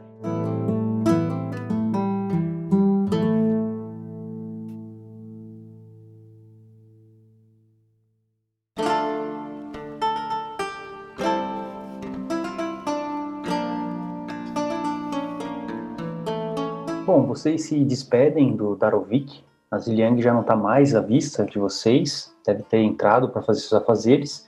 E aí vocês vão saindo da abadia. A noite já vai se instaurando, mas a cidade ela não fica escura.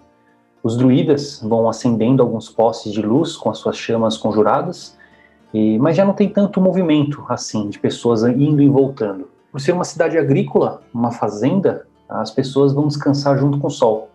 Vocês passam pela aldeia, veem o arbustos imóvel, provavelmente já recolhido, e sem ninguém ao seu lado, ninguém tentando subir nos seus galhos. O movimento agora está dentro das casas, onde vocês enquanto vão passando, vão ouvindo algumas conversas, risadas, um pouco de música, barulho de algum maquinário e o som de cigarras e grilos. É uma dúvida. A gente viu algum quadro de, de anúncios que, que possa ter algumas quests pra gente fazer? Talvez lá na, na casa do Miros lá. Aí por, por onde vocês estão, não. Vocês podem perguntar para ele e tal. Vocês vão querer ir pra lá então? Acho que sim. Beleza. É, vocês seguem em direção à taverna de Miros, no caminho quase não tem mais ninguém. Uma pessoa ou outra, pouquíssimos guardas, talvez tenham passado um ou dois por vocês durante todo esse tempo. E diferente de outras cidades que vocês conhecem, é, a taverna não parece abrigar muita gente esse horário da noite. Para vocês situarem agora são umas 19 horas, 7 horas da noite, tá? Não é tão tarde assim. É, antes de entrar, vocês topam com o Oren, aquele Heflin feliz, ele faz uma reverência para vocês e sai gargalhando com uma garrafa de vinho na mão em direção ao sul. A noite dele acho que vai ser boa. Bom, vocês acabam entrando na taverna, o ambiente já está bastante calmo. Vocês avistam Miros ali mais no fundo limpando o balcão, organizando uma papelada, enquanto um funcionário dele vai limpando as mesas e outro vai varrendo o chão. E as poucas pessoas que estão no ambiente parecem nem ligar para isso. Conversam de uma forma educada enquanto estão comendo. Mas que isso, a noite está só começando. Senhores, vocês conseguiram encontrar Darovic? O Miros fala. Sim. Conseguimos já. Bom, então fiquem à vontade para dormir. Vocês vão perceber que a cidade fecha bastante cedo. É uma cidade de trabalhadores. Vivemos do nosso trabalho de lavoura, de criação. Então não temos muitas festividades, a não ser no dia da colheita, que será daqui, olha, daqui a uma semana mais ou menos. Miros, você tem algum quadro de quests? Ah, quadro de quests. Ah, você está falando de trabalho? Isso. Temos, temos alguns trabalhos aqui. Aí ele aponta um quadro para você. Se você quiser trabalho, tem ali. Vou dar uma olhada na, no quadro. Também. Eu, eu vou ler também junto com o aqui. Você sabe ler? Não, tudo bem. Ô, louco. Vocês vão até lá, vocês percebem que já tá, a luz também já tá ficando mais baixa, a Miros já tá arrumando as coisas, as, as últimas pessoas estão só conversando ali no canto. É, e vocês dão uma olhada no, no quadro ali de, de trabalho e rola. Podem rolar investigação. Vocês estão dando uma procurada. E quem estiver procurando? Eu tirei 14. 14. Boa. Então vocês estão dando uma olhada no, no quadro e vocês veem muitas coisas de trabalho assim mais podar árvore, é, arrumar o, o ambiente de, de lavoura, é, cuidar de galinha. Vocês veem muitos trabalhos desse tipo. Nenhum trabalho para guerreiros como vocês. Vocês até ficam meio tipo assim meio decepcionados com os que vocês estão vendo aí. Tipo, tem um ou outro trabalho para ajudar na guarda, só que aí vocês têm que pertencer ao Enclave Esmeralda. Se você quiser fazer parte, vocês têm que fazer algumas coisas. Nada muito chama a atenção de vocês assim para dar prosseguimento para as quests que vocês querem. Bom, acho que o jeito é a gente acabar seguindo o nosso caminho. Eu não tô afim de trabalhar com terra. É, eu também não. Eu passo também. Eu acredito que, que a nossa missão meio que já foi cumprida, né? Hoje a, a gente veio aqui passar o recado que eles vão fazer com essa informação. Acredito que é, que é responsabilidade das pessoas que cuidam dessa cidade. É, eu sei que essa cidade ela vende mais produtos agrícolas e alimentos, mas você consegue indicar pra gente aqui algum, algum lugar que seja uma ferraria ou algum lugar que a gente possa vender algumas gemas, alguma loja desse tipo aqui na cidade? Hum, mestre Ziadrian. Ahn, olha, comprar gemas. Eu acho que vocês conseguiriam trocar essas gemas por alimentos, coisas do tipo, mas não sei se alguém compraria isso de vocês. Então todas as formas de fazer negócio aqui é através de escambo? É, a gente nós aceitamos pedras de ouro, peças de ouro, mas se vocês não têm, aceitamos outros tipos de, de pedras preciosas. As pedras que vocês estão mostrando são uma delas. Mas vocês vão trocar por alimentos, aí eu não acho viável. Uhum. Acho que vocês vieram para a cidade errada. Talvez há três dias de viagem vocês cheguem em águas profundas e lá vocês vão conseguir fazer alguma coisa. Já que não tem nada pra fazer nessa cidade. Na verdade, good, good. Companheiro. Você lembra de um pergaminho que nós pegamos lá na caverna pingante? Caverna pingo de alguma coisa? Ah, sim, me lembro. Pergaminho de compreender idiomas. Você poderia me emprestá-lo por essa noite? Te devolverei amanhã. Consigo sim. Perfeito, perfeito. Bom, só, só lembrando as regras, Mitarne, é, você pode copiar o pergaminho, né, pro seu grimório, que é o que você quer fazer, só que se você fizer isso, você vai ter que realizar uma jogada de arcana, que é CD10 mais um nível da magia. Acho que ele é nível 2. Se você tiver sucesso, a magia é copiada, tá? E, e assim, com sucesso ou não, o pergaminho ele vai se tornar cinzas e vai ser desperdiçado. Beleza? Vocês vão perder esse pergaminho aí. Ok? Ok. Caraca, vai tirar o pergaminho do, do Good. Beleza, Vitor. Oh, então aproveitem para descansar, aproveitem a noite. Hum, vocês pagaram por isso. Qualquer coisa amanhã, conversamos um pouco mais se vocês quiserem. É, vamos dormir pelo menos, né? Então, beleza. Vocês estão indo dormir. Quando vocês estão subindo as escadinhas ali, vocês percebem que desce uma, uma moça. Ela vem descendo as escadinhas assim. Depois que ela desce a escada, ela meio que se direciona pro, pro Mirus pra pedir o que ela quer pra beber, acho que é uma água, e ela, ela dá uma olhada em todo mundo, assim, tipo, todo mundo desse grupo. Ela dá aquela olhada, tipo, por cima do óculos, assim, como se estivesse avaliando, porque, tipo, é um grupo de, de pessoas estranhas que ela sabe que, que provavelmente não são dali. Ela passa dando uma olhada pra todo mundo e fala com o Mirus. Senhor Mirus, por favor, me poderia me arrumar um pouco d'água? Ah, claro, senhora Dracala. Só um segundo. A senhora gostou da cerveja que experimentou mais cedo? Sim, sim, as suas bebidas são de extrema qualidade. Eu, eu apreciei muito elas. Muito obrigada. Ah, é sempre muito bom receber uma pessoa de sua magnitude. E aí ele pega um copo d'água bastante bonito, assim, bem diferente das canecas que ele deu pra vocês, assim, um copo mais de, de vidro, bem feito. Ele dá assim, e tanto a água quanto a, uma moringa, né? Uma, uma coisinha assim de água pra ela. Ah, por favor, pode deixar no quarto que amanhã pela manhã eu recolho, se a senhora quiser. Ok, muito obrigada, agradecida. Ei. É Dracalo, seu nome é isso? Sim, meu, meu nome é Naxine Drafkala. Quem seria você? Meu nome é Branduk. Você, você não é daqui, é? Sim, eu sou dessa cidade. Já faz já faz muito tempo que eu, que eu estou aqui. Hum, estranho. Você morar aqui e dormir numa, num hotel. Você deve ser importante. Bom, como o senhor Miros já falou, aqui é uma estalagem de, de grande qualidade e renome que fica no centro da cidade e eu tinha alguns assuntos aqui para resolver. Eu sou uma, uma enviada da Ordem Vigilante dos Magistas e Protetores. E uma das minhas responsabilidades é, é cuidar pelo bem-estar e proteção dessa cidade. De, de início parecia um, um trabalho meio monótono, mas com, com o tempo eu me afeiçoei a essa cidade e entendi que era algo de muita importância e muita responsabilidade. Ah, então você ajuda na proteção dessa cidade também, é isso? Sim, dizemos que de certa forma sim. Ah, então você com certeza conhece o, o meio orc Strong, certo? Que também trabalha na proteção da cidade.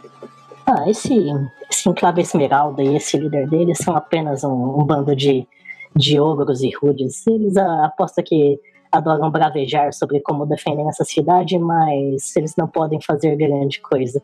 Falta organização a eles. É, eu concordo com a senhora. Todos concordamos. E você por acaso não. Você por acaso não tem um, um trabalhinho pra gente, não, né? Veja bem, somos guerreiros, vocês são de uma, de uma ordem que talvez tenha algum trabalho. Eu, eu dou uma olhada meio que por cima do óculos, avaliando.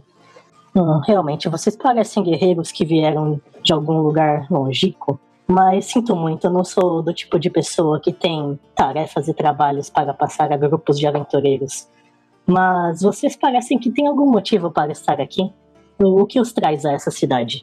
Viemos trazer o gato do Mirus e dar algumas notícias não tão felizes pra ele.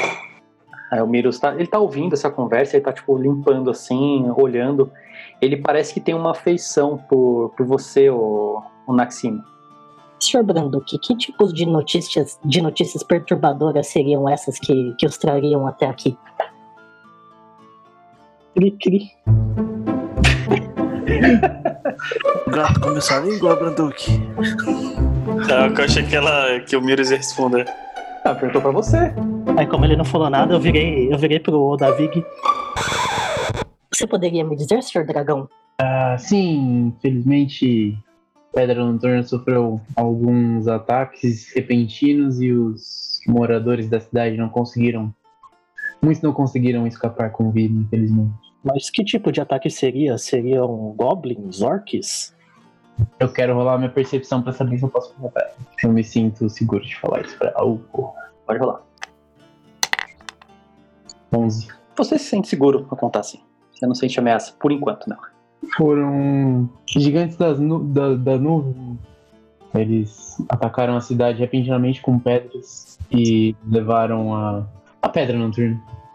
Ora, ora, mas isso é muito perturbador e, e realmente muito importante. É, vocês já comunicaram isso a mais alguém aqui nessa cidade? É, tivemos a, o desprazer de conhecer o Sr. Maywork, que, que é o comandante dessa cidade, ele não. Ele meio que deu de ombros, não deu importância para essa informação.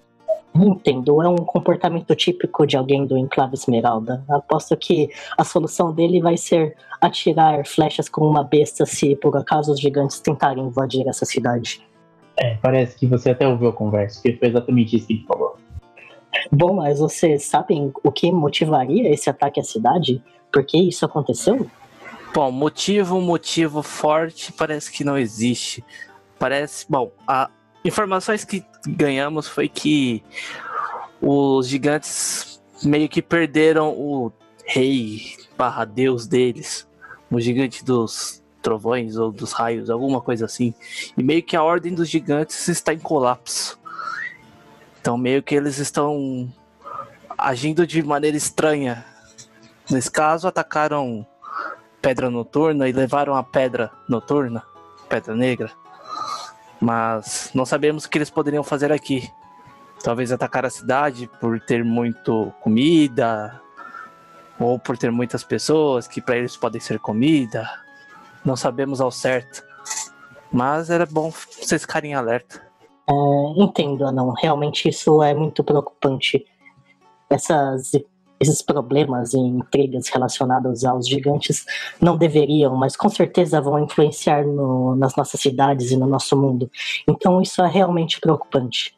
Eu agradeço essas informações. Eu tenho alguns contatos em Waterdeep e eu posso entrar em contato com eles magicamente. Então acredito que eu vou passar essa informação adiante, pois pode ser que se o pessoal dessa cidade não faça algo, pelo menos alguém de Waterdeep possa dar uma ajuda. Aliás, essa sua barba é muito bonita. Eu vou dar um passinho pro lado aqui. Obrigado.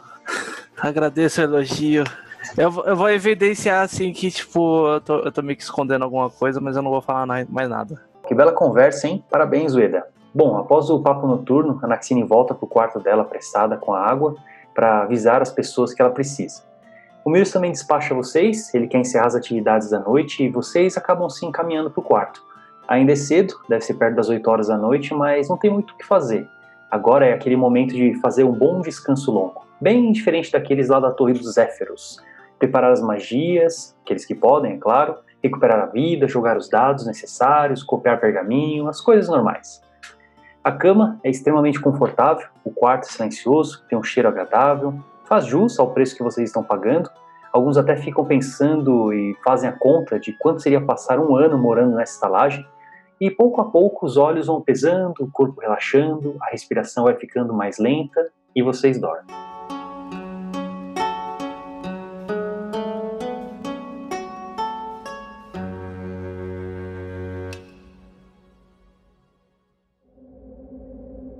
Adra, sua vez. Como elfo, você não dorme, você sabe. Você entra num estado profundo de meditação, sua mente divaga um pouco e o seu descanso é focado. Por isso, os sonhos para você são raros e estranhos. No seu sonho, você está balançando em um lugar escuro, apertado e abafado.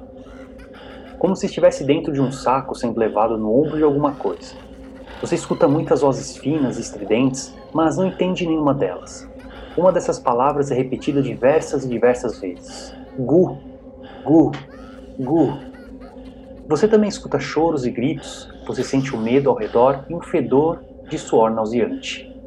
Você sente ainda que está no ombro de alguém, mas agora vocês estão parados. Gu,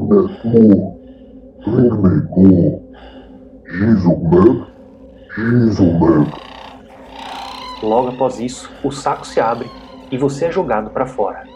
Ainda extasiado pelo ambiente muito claro, você é pego por uma mão gigante e levado até a boca de uma criatura imensa.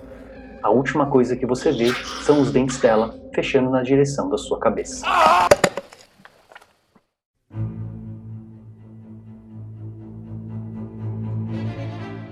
Adran, você sai do seu transe assustado, meio aflito, parecia tudo muito real mas você tem pouco tempo para pensar nisso, pois alguns segundos depois de você acordar, um grito poderoso quebra o silêncio da noite. Estamos sob ataque! A voz clama.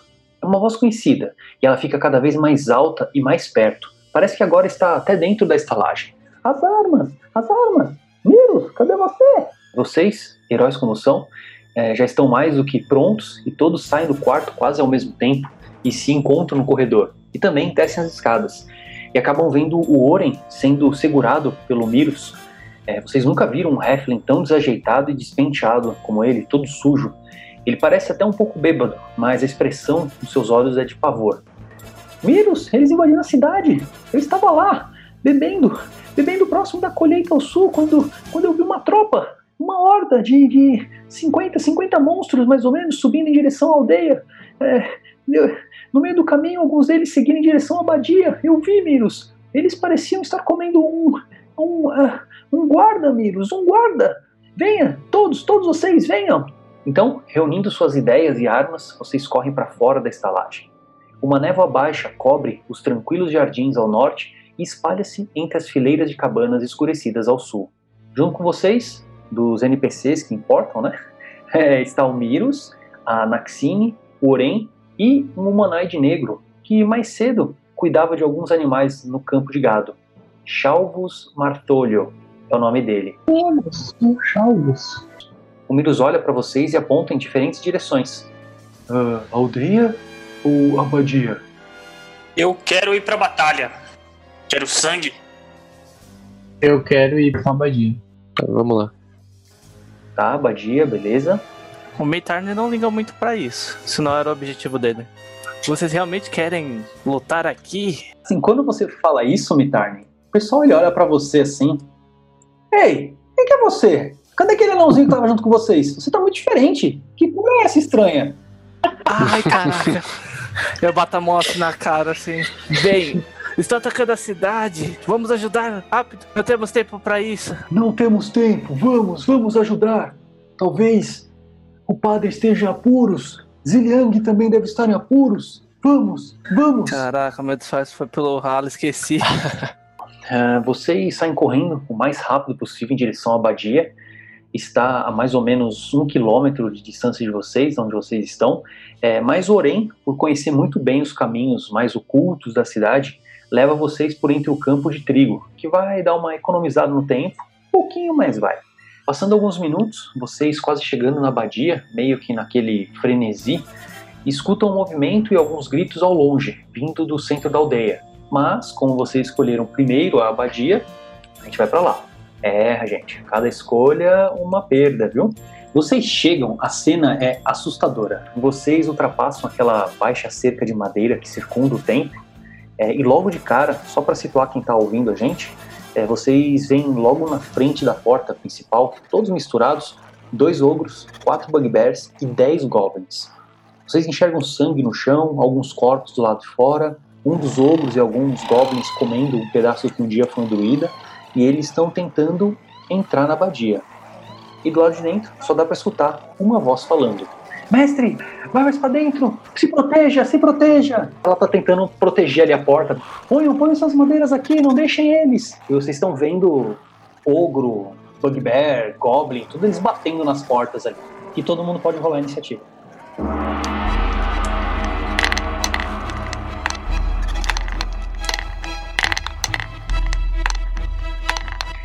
Beleza, Zia, você é o primeiro, você vê essa cena muito confusa, os caras batendo, tentando destruir a, a, a abadia aí. O que, que você vai fazer? Pronto, bom, pô, a gente já chega a ver tipo, esse monte de goblins, ogros, um monte de criatura, tipo, a gente tava meio que pensando em gigante e aí do nada vem tudo isso de novo. Aí, tipo, o instinto já é puxar o arco, né, e ir pro combate. Aí eu vejo um grupo de, de três goblins que tá mais afastado e junto, e eu miro pra atacar eles. Eu ataco primeiro o que tá mais na frente. Ah, você acerta. Você tem tipo mais oito, assim? Eu tenho mais sete. É, pouca coisa, né? Pode rolar o dano, você acertou. Nossa, você pega assim, você olha toda essa cena, um monte de goblin, bugbear, ogro, tudo eles olhando pra frente ali, eles olham pra vocês também, que vocês fazem barulho, né? E vai uma flechada meio que na altura ali do pescoço, um pouco abaixo da cabeça, e você derruba esse goblin com uma só. Belo golpe. Vai fazer alguma coisa, senhor Zia? Ainda tenho muitas coisas pra fazer. Então, bora lá. Aí agora eu dou uma segunda flechada com o Hardbreaker logo no que tava atrás dele. Ok. Acerta. Seis, você dá a flechada ali, segunda. Essa flecha crava meio que na altura do peito, mas ele continua em pé. Ele não caiu ainda. E aí por último eu dou minha última flechada com um extra ataque no que tá do lado dele. Atira. Puta, acerta. 16 acerta. Ah, maldição. E esse você também derruba com uma flechada só. Você faz isso e vai ficar aí nessa posição? Hum, Eu vou vir só um pouco para trás aqui. E é só. Quando você ataca esses três, um deles dá um berro, né? Consegue ficar indo em pé ali, tipo. E o, esse Bugbear que tá ali atrás do ogro, ele olha, agora o bicho vai pegar. Vamos atacar todos. Ele desce. Um, dois, três, quatro, cinco, seis. Uf, ele joga Javelin na sua direção, Mitarn. Que é o cara que tá na frente dele. Não, não, não, não, não. E acerta. E puta, eu podia ter acertado qualquer um, hein? Tirando 4 de dano de você, Mitarn. Você perdeu aqueles seus 4 pontos extras de vida. Ele chega, abre um sorriso e. Ah, não vão durar muito tempo. Eu lancei o meu repreensão infernal. Ele tem que fazer um teste de destreza. Caraca, mano. Vai demorar muito tempo isso. Ai, meu Deus do céu. Teste de destreza. 8, ele perde 10 de vida. O que aconteceu? E tipo, um toque necrótico vai surgindo do pé dele, sobe, vai corroendo a pele, a pele dele assim, começa a ficar escurecida. Começa a sentir uma dor muito alta, muito grande. E agora é a vez do Goblin. Ele olha essa cena, ele desce aqui e flechado em cima de Branduque.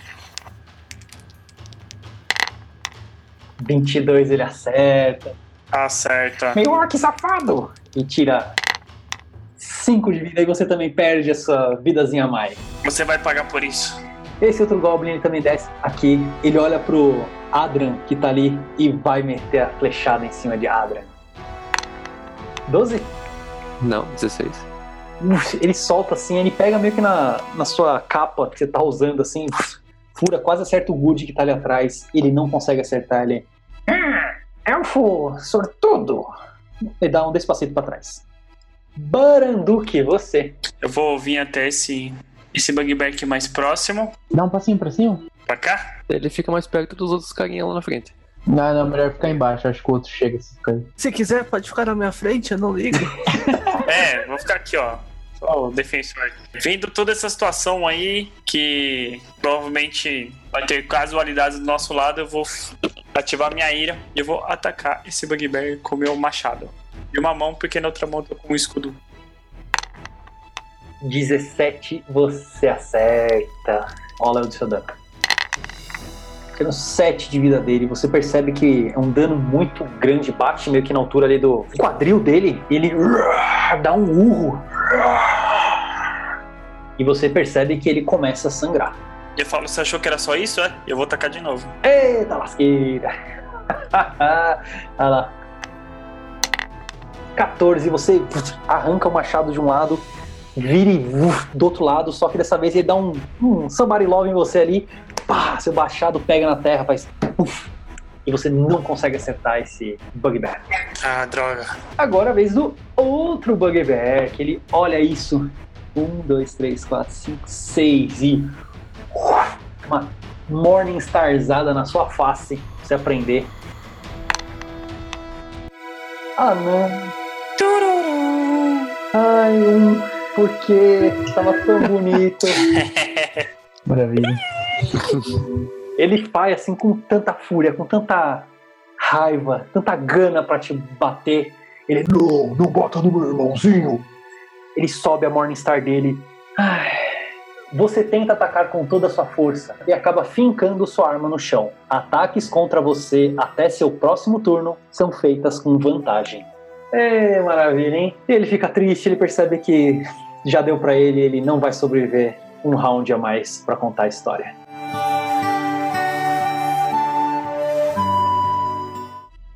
Ok. Oda, você. Bom, eu vou andar aqui um, dois, três, quatro, cinco. E a minha diagonal. Eu chego aqui nesse jovem e vou atacar com minha Great Sword. É, e eu tô, eu tô com meu escudo, né? Só pra deixar claro. Tá bom. é importante, né? Falar isso.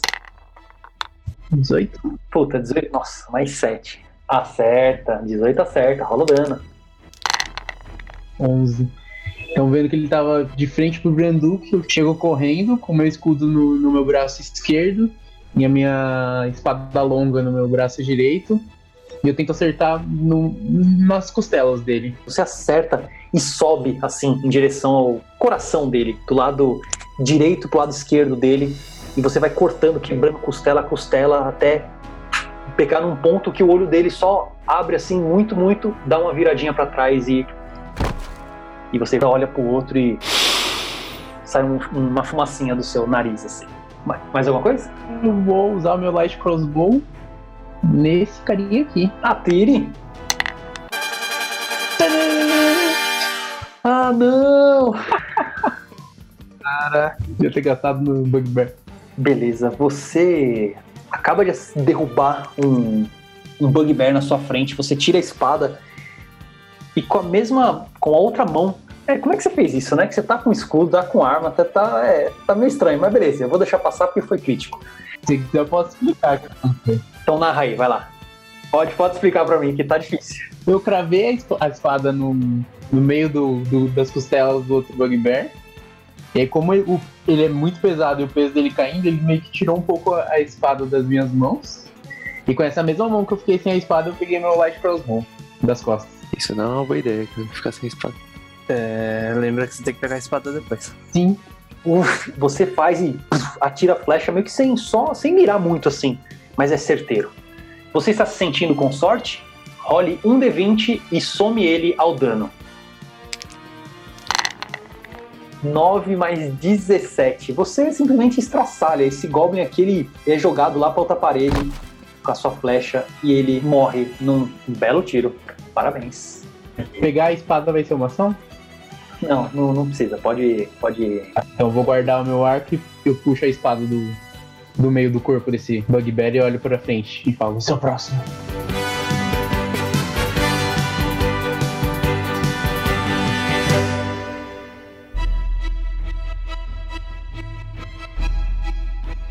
Miros, vai lá. Só vez. Ah, eu vou atacar esse bugbear. Vai lá.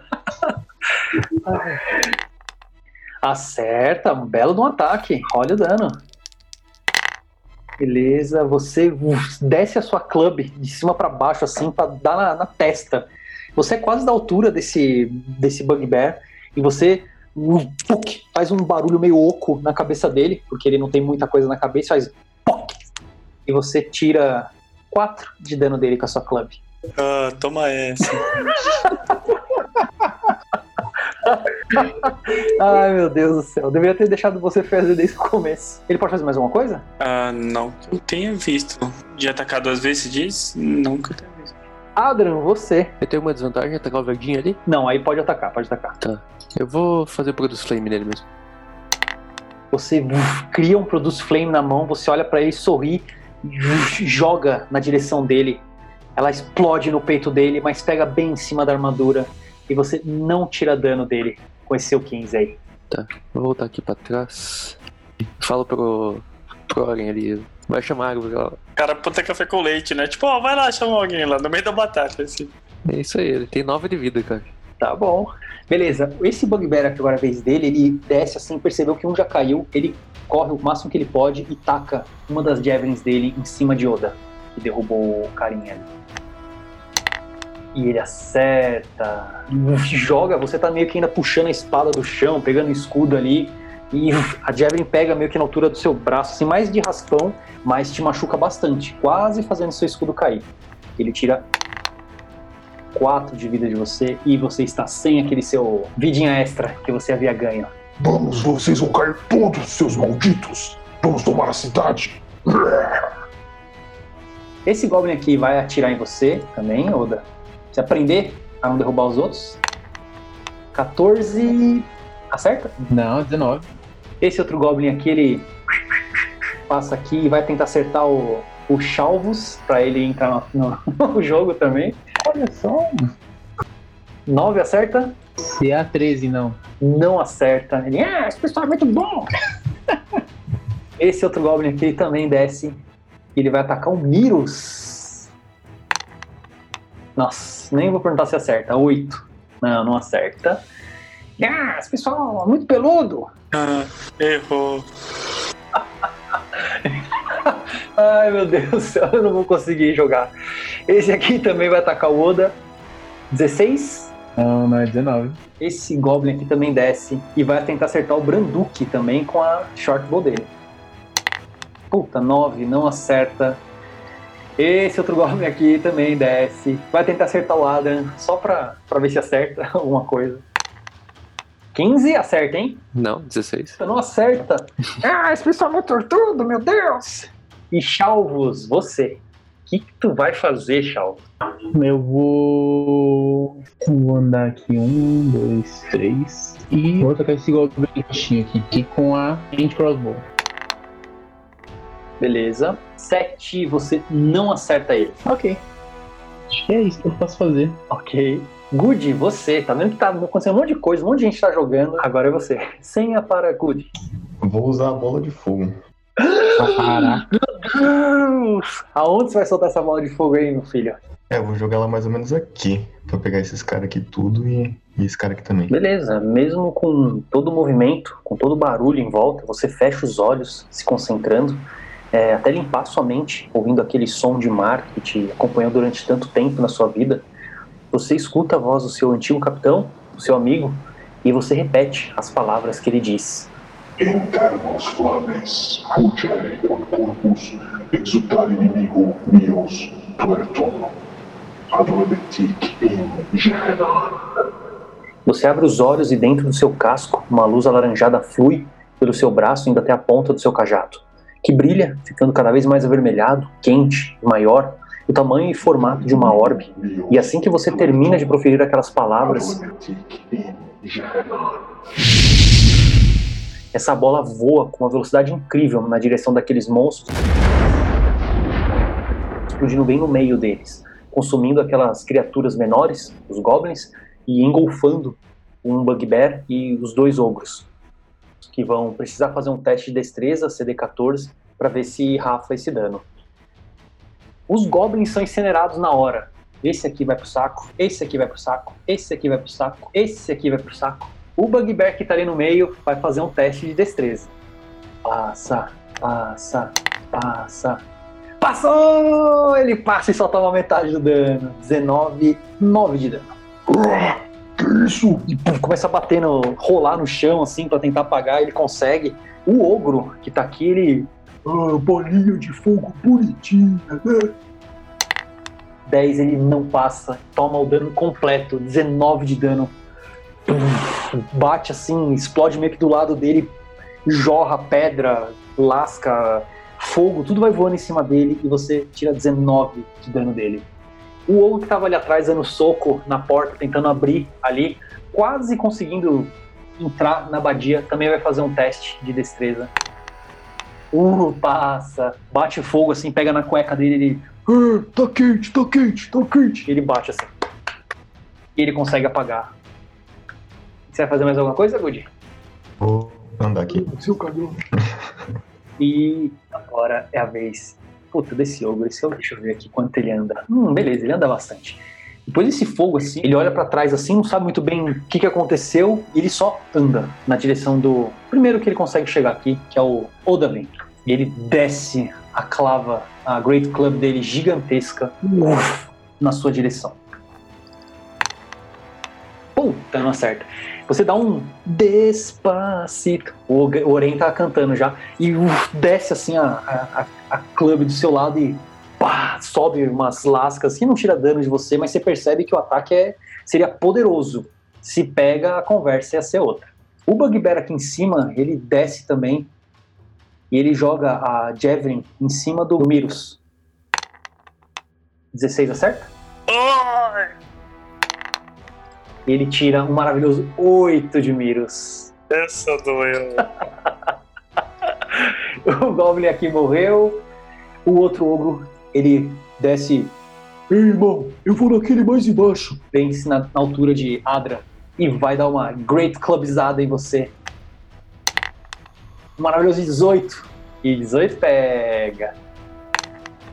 Puf, no meio do seu peito assim.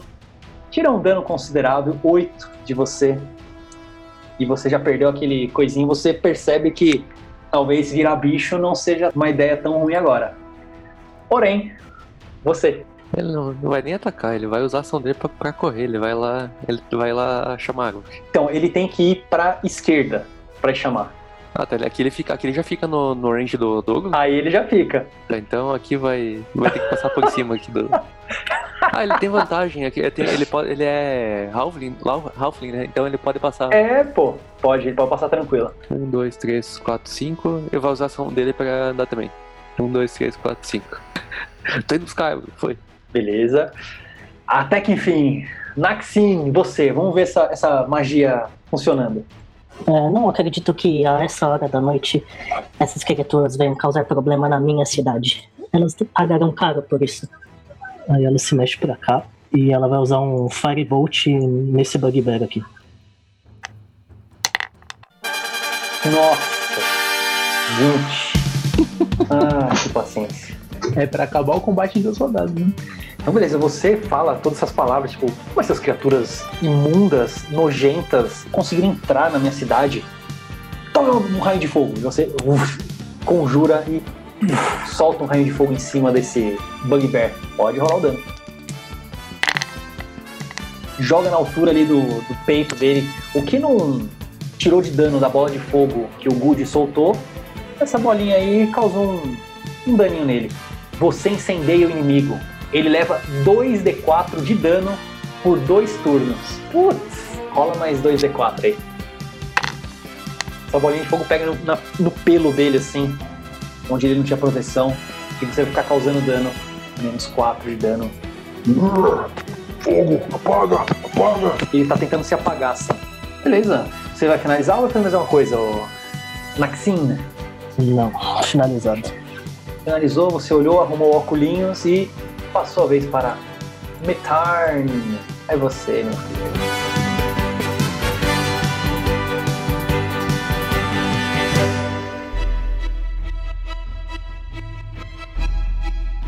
Bom, o Mitarni viu que de repente um deles já tava meio que do lado. Ele vai se movimentar atrás do Good. E eu vou disparar contra esse ogro meu rajada mística. Atire. Rajada mística. Você não acerta com esse 8 aí. Você ainda tá meio abalado, você tinha tomado aquele golpe que não tirou vida, mas te assustou. E você uf, solta, mas ele vai batendo no chão, você vai e você não acerta. Ele. Ah, raio bonitinho. Zia, você. Eu vi o, o ogro chegando aqui do lado, né? Então eu me preparei pra acertar ele. Primeiro eu marquei ele com, com Hunter's Mark. Ok. E aí eu dei uma flechada nele. Puta, você acerta. 12 você acerta. Tira 4 de dano e mais um D6, porque ele tá com a sua marca. E mais 4 de dano. Uh, que flechinha safadinha. Ai, doeu. Aí eu me movimento pra cá, essa diagonal onde eu consigo ver os, os goblins lá atrás. E aí eu uso primeiro meu, meu extra ataque pra acertar esse daqui. Calma, que eu tô achando. Ué, ué, ué. Você tinha feito tudo certo. Você acertou o, o- o ogro, você marcou ele. Tipo, era para o ataque ser mais um nele, mas você queria tirar dano de dois goblins. Foi avarento, queria fazer mal para esse grupo. Vocês nem sabem o que foi fazer nessa cidade. Ele olha para você com aquele olhinho grande e te lembra aquela pequena criancinha que você deixou viver lá na caverna. Será que esse era aquele bicho pequenininho que você deixou viver? Você tenta atacar, mas fica tão confuso no momento que acaba se machucando, tentando empunhar a sua arma. Leve um D4 de dano e seu próximo ataque será com desvantagem. Fica triste, abalado, toma um D4 de dano. Um só, tá bom. E você ataca em desvantagem o próximo golpe que você for fazer.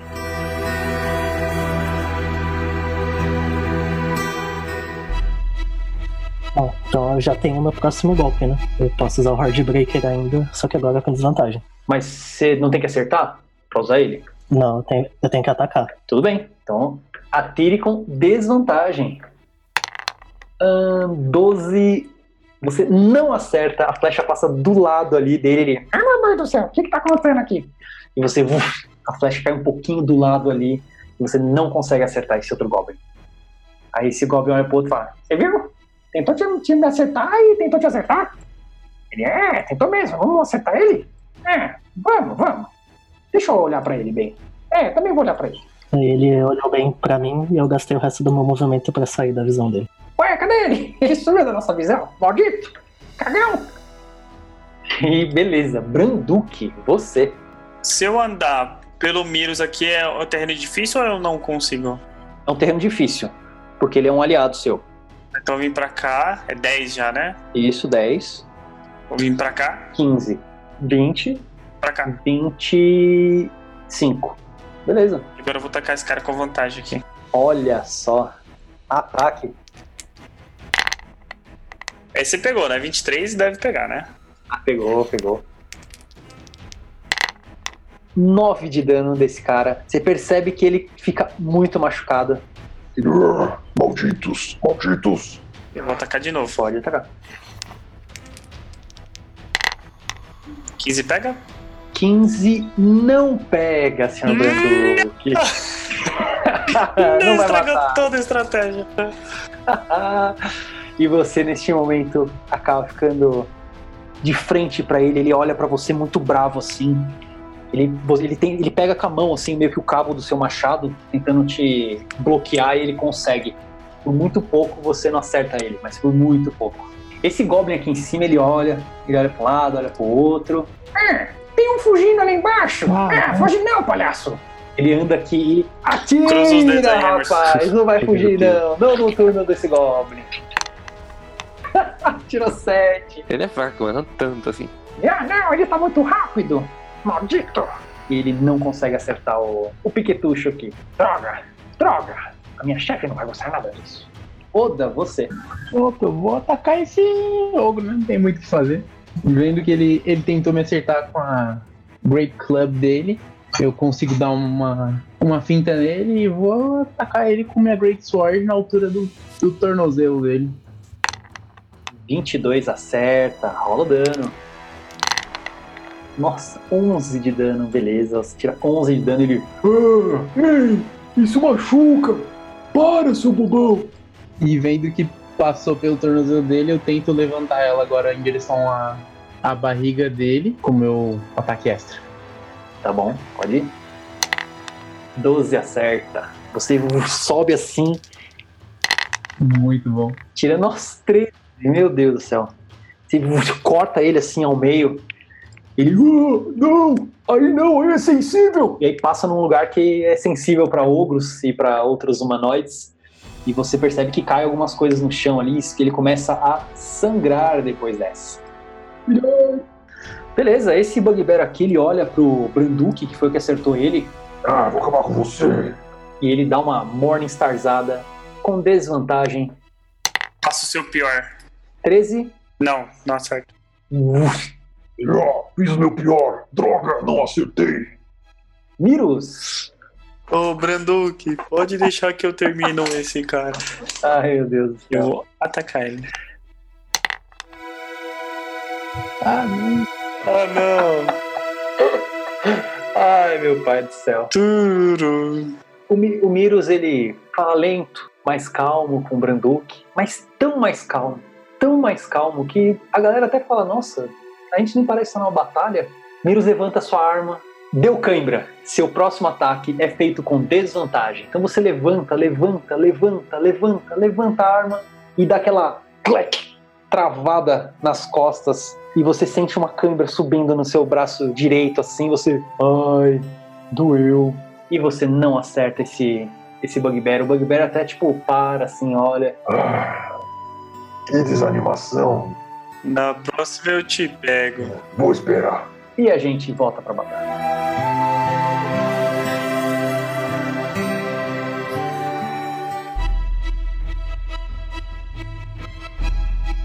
Adrian, você. Você viu que o Mirus ali, quase em câmera lenta, travou, não fez nada, tristeza. E eu vou começar a usar minhas, minhas coisas novas aqui também. Conjure Animals. Que eu pegar esses quatro bestas nível meio. O Wolf é nível 1 quarto. Vamos lá. Urso. Nível meio, beleza. São quatro desse aí? Caraca, mano. Tá, Tem que rolar iniciativa pra eles, como um grupo. Tem seus próprios turnos. Eles obedecem comandos verbais que eu, eu dou pra eles. Não preciso de uma ação pra fazer isso. Beleza, eles tiraram quatro. Eles vão entrar aqui depois do Goblin. Beleza, então eles surgiram. Pode ser nessa disposição aqui mesmo? Tá bom, tá bom. Então você lança ali, você se concentra, mesmo com um ogro na sua frente aí, você lança alguns é, ursos pretos aí em volta dos goblins, se assusta eles e acaba ou é, você tem mais alguma coisa a fazer? Vou usar o Wood Shape em Dire Dire Wolf. Direwolf. Então beleza, você se transforma nele e agora é a vez do Bugbear. Esse aqui ele vê essa cena, ele Ah, ursos, comida. Hum. e desce a pancada em cima desse urso.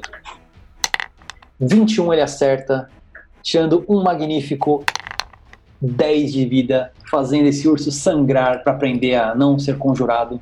Agora, vez desse Goblin aqui, ele sobe. Ah, vamos lá! E ataca o, ele também com vantagem. Vamos derrubar esse urso, maldito!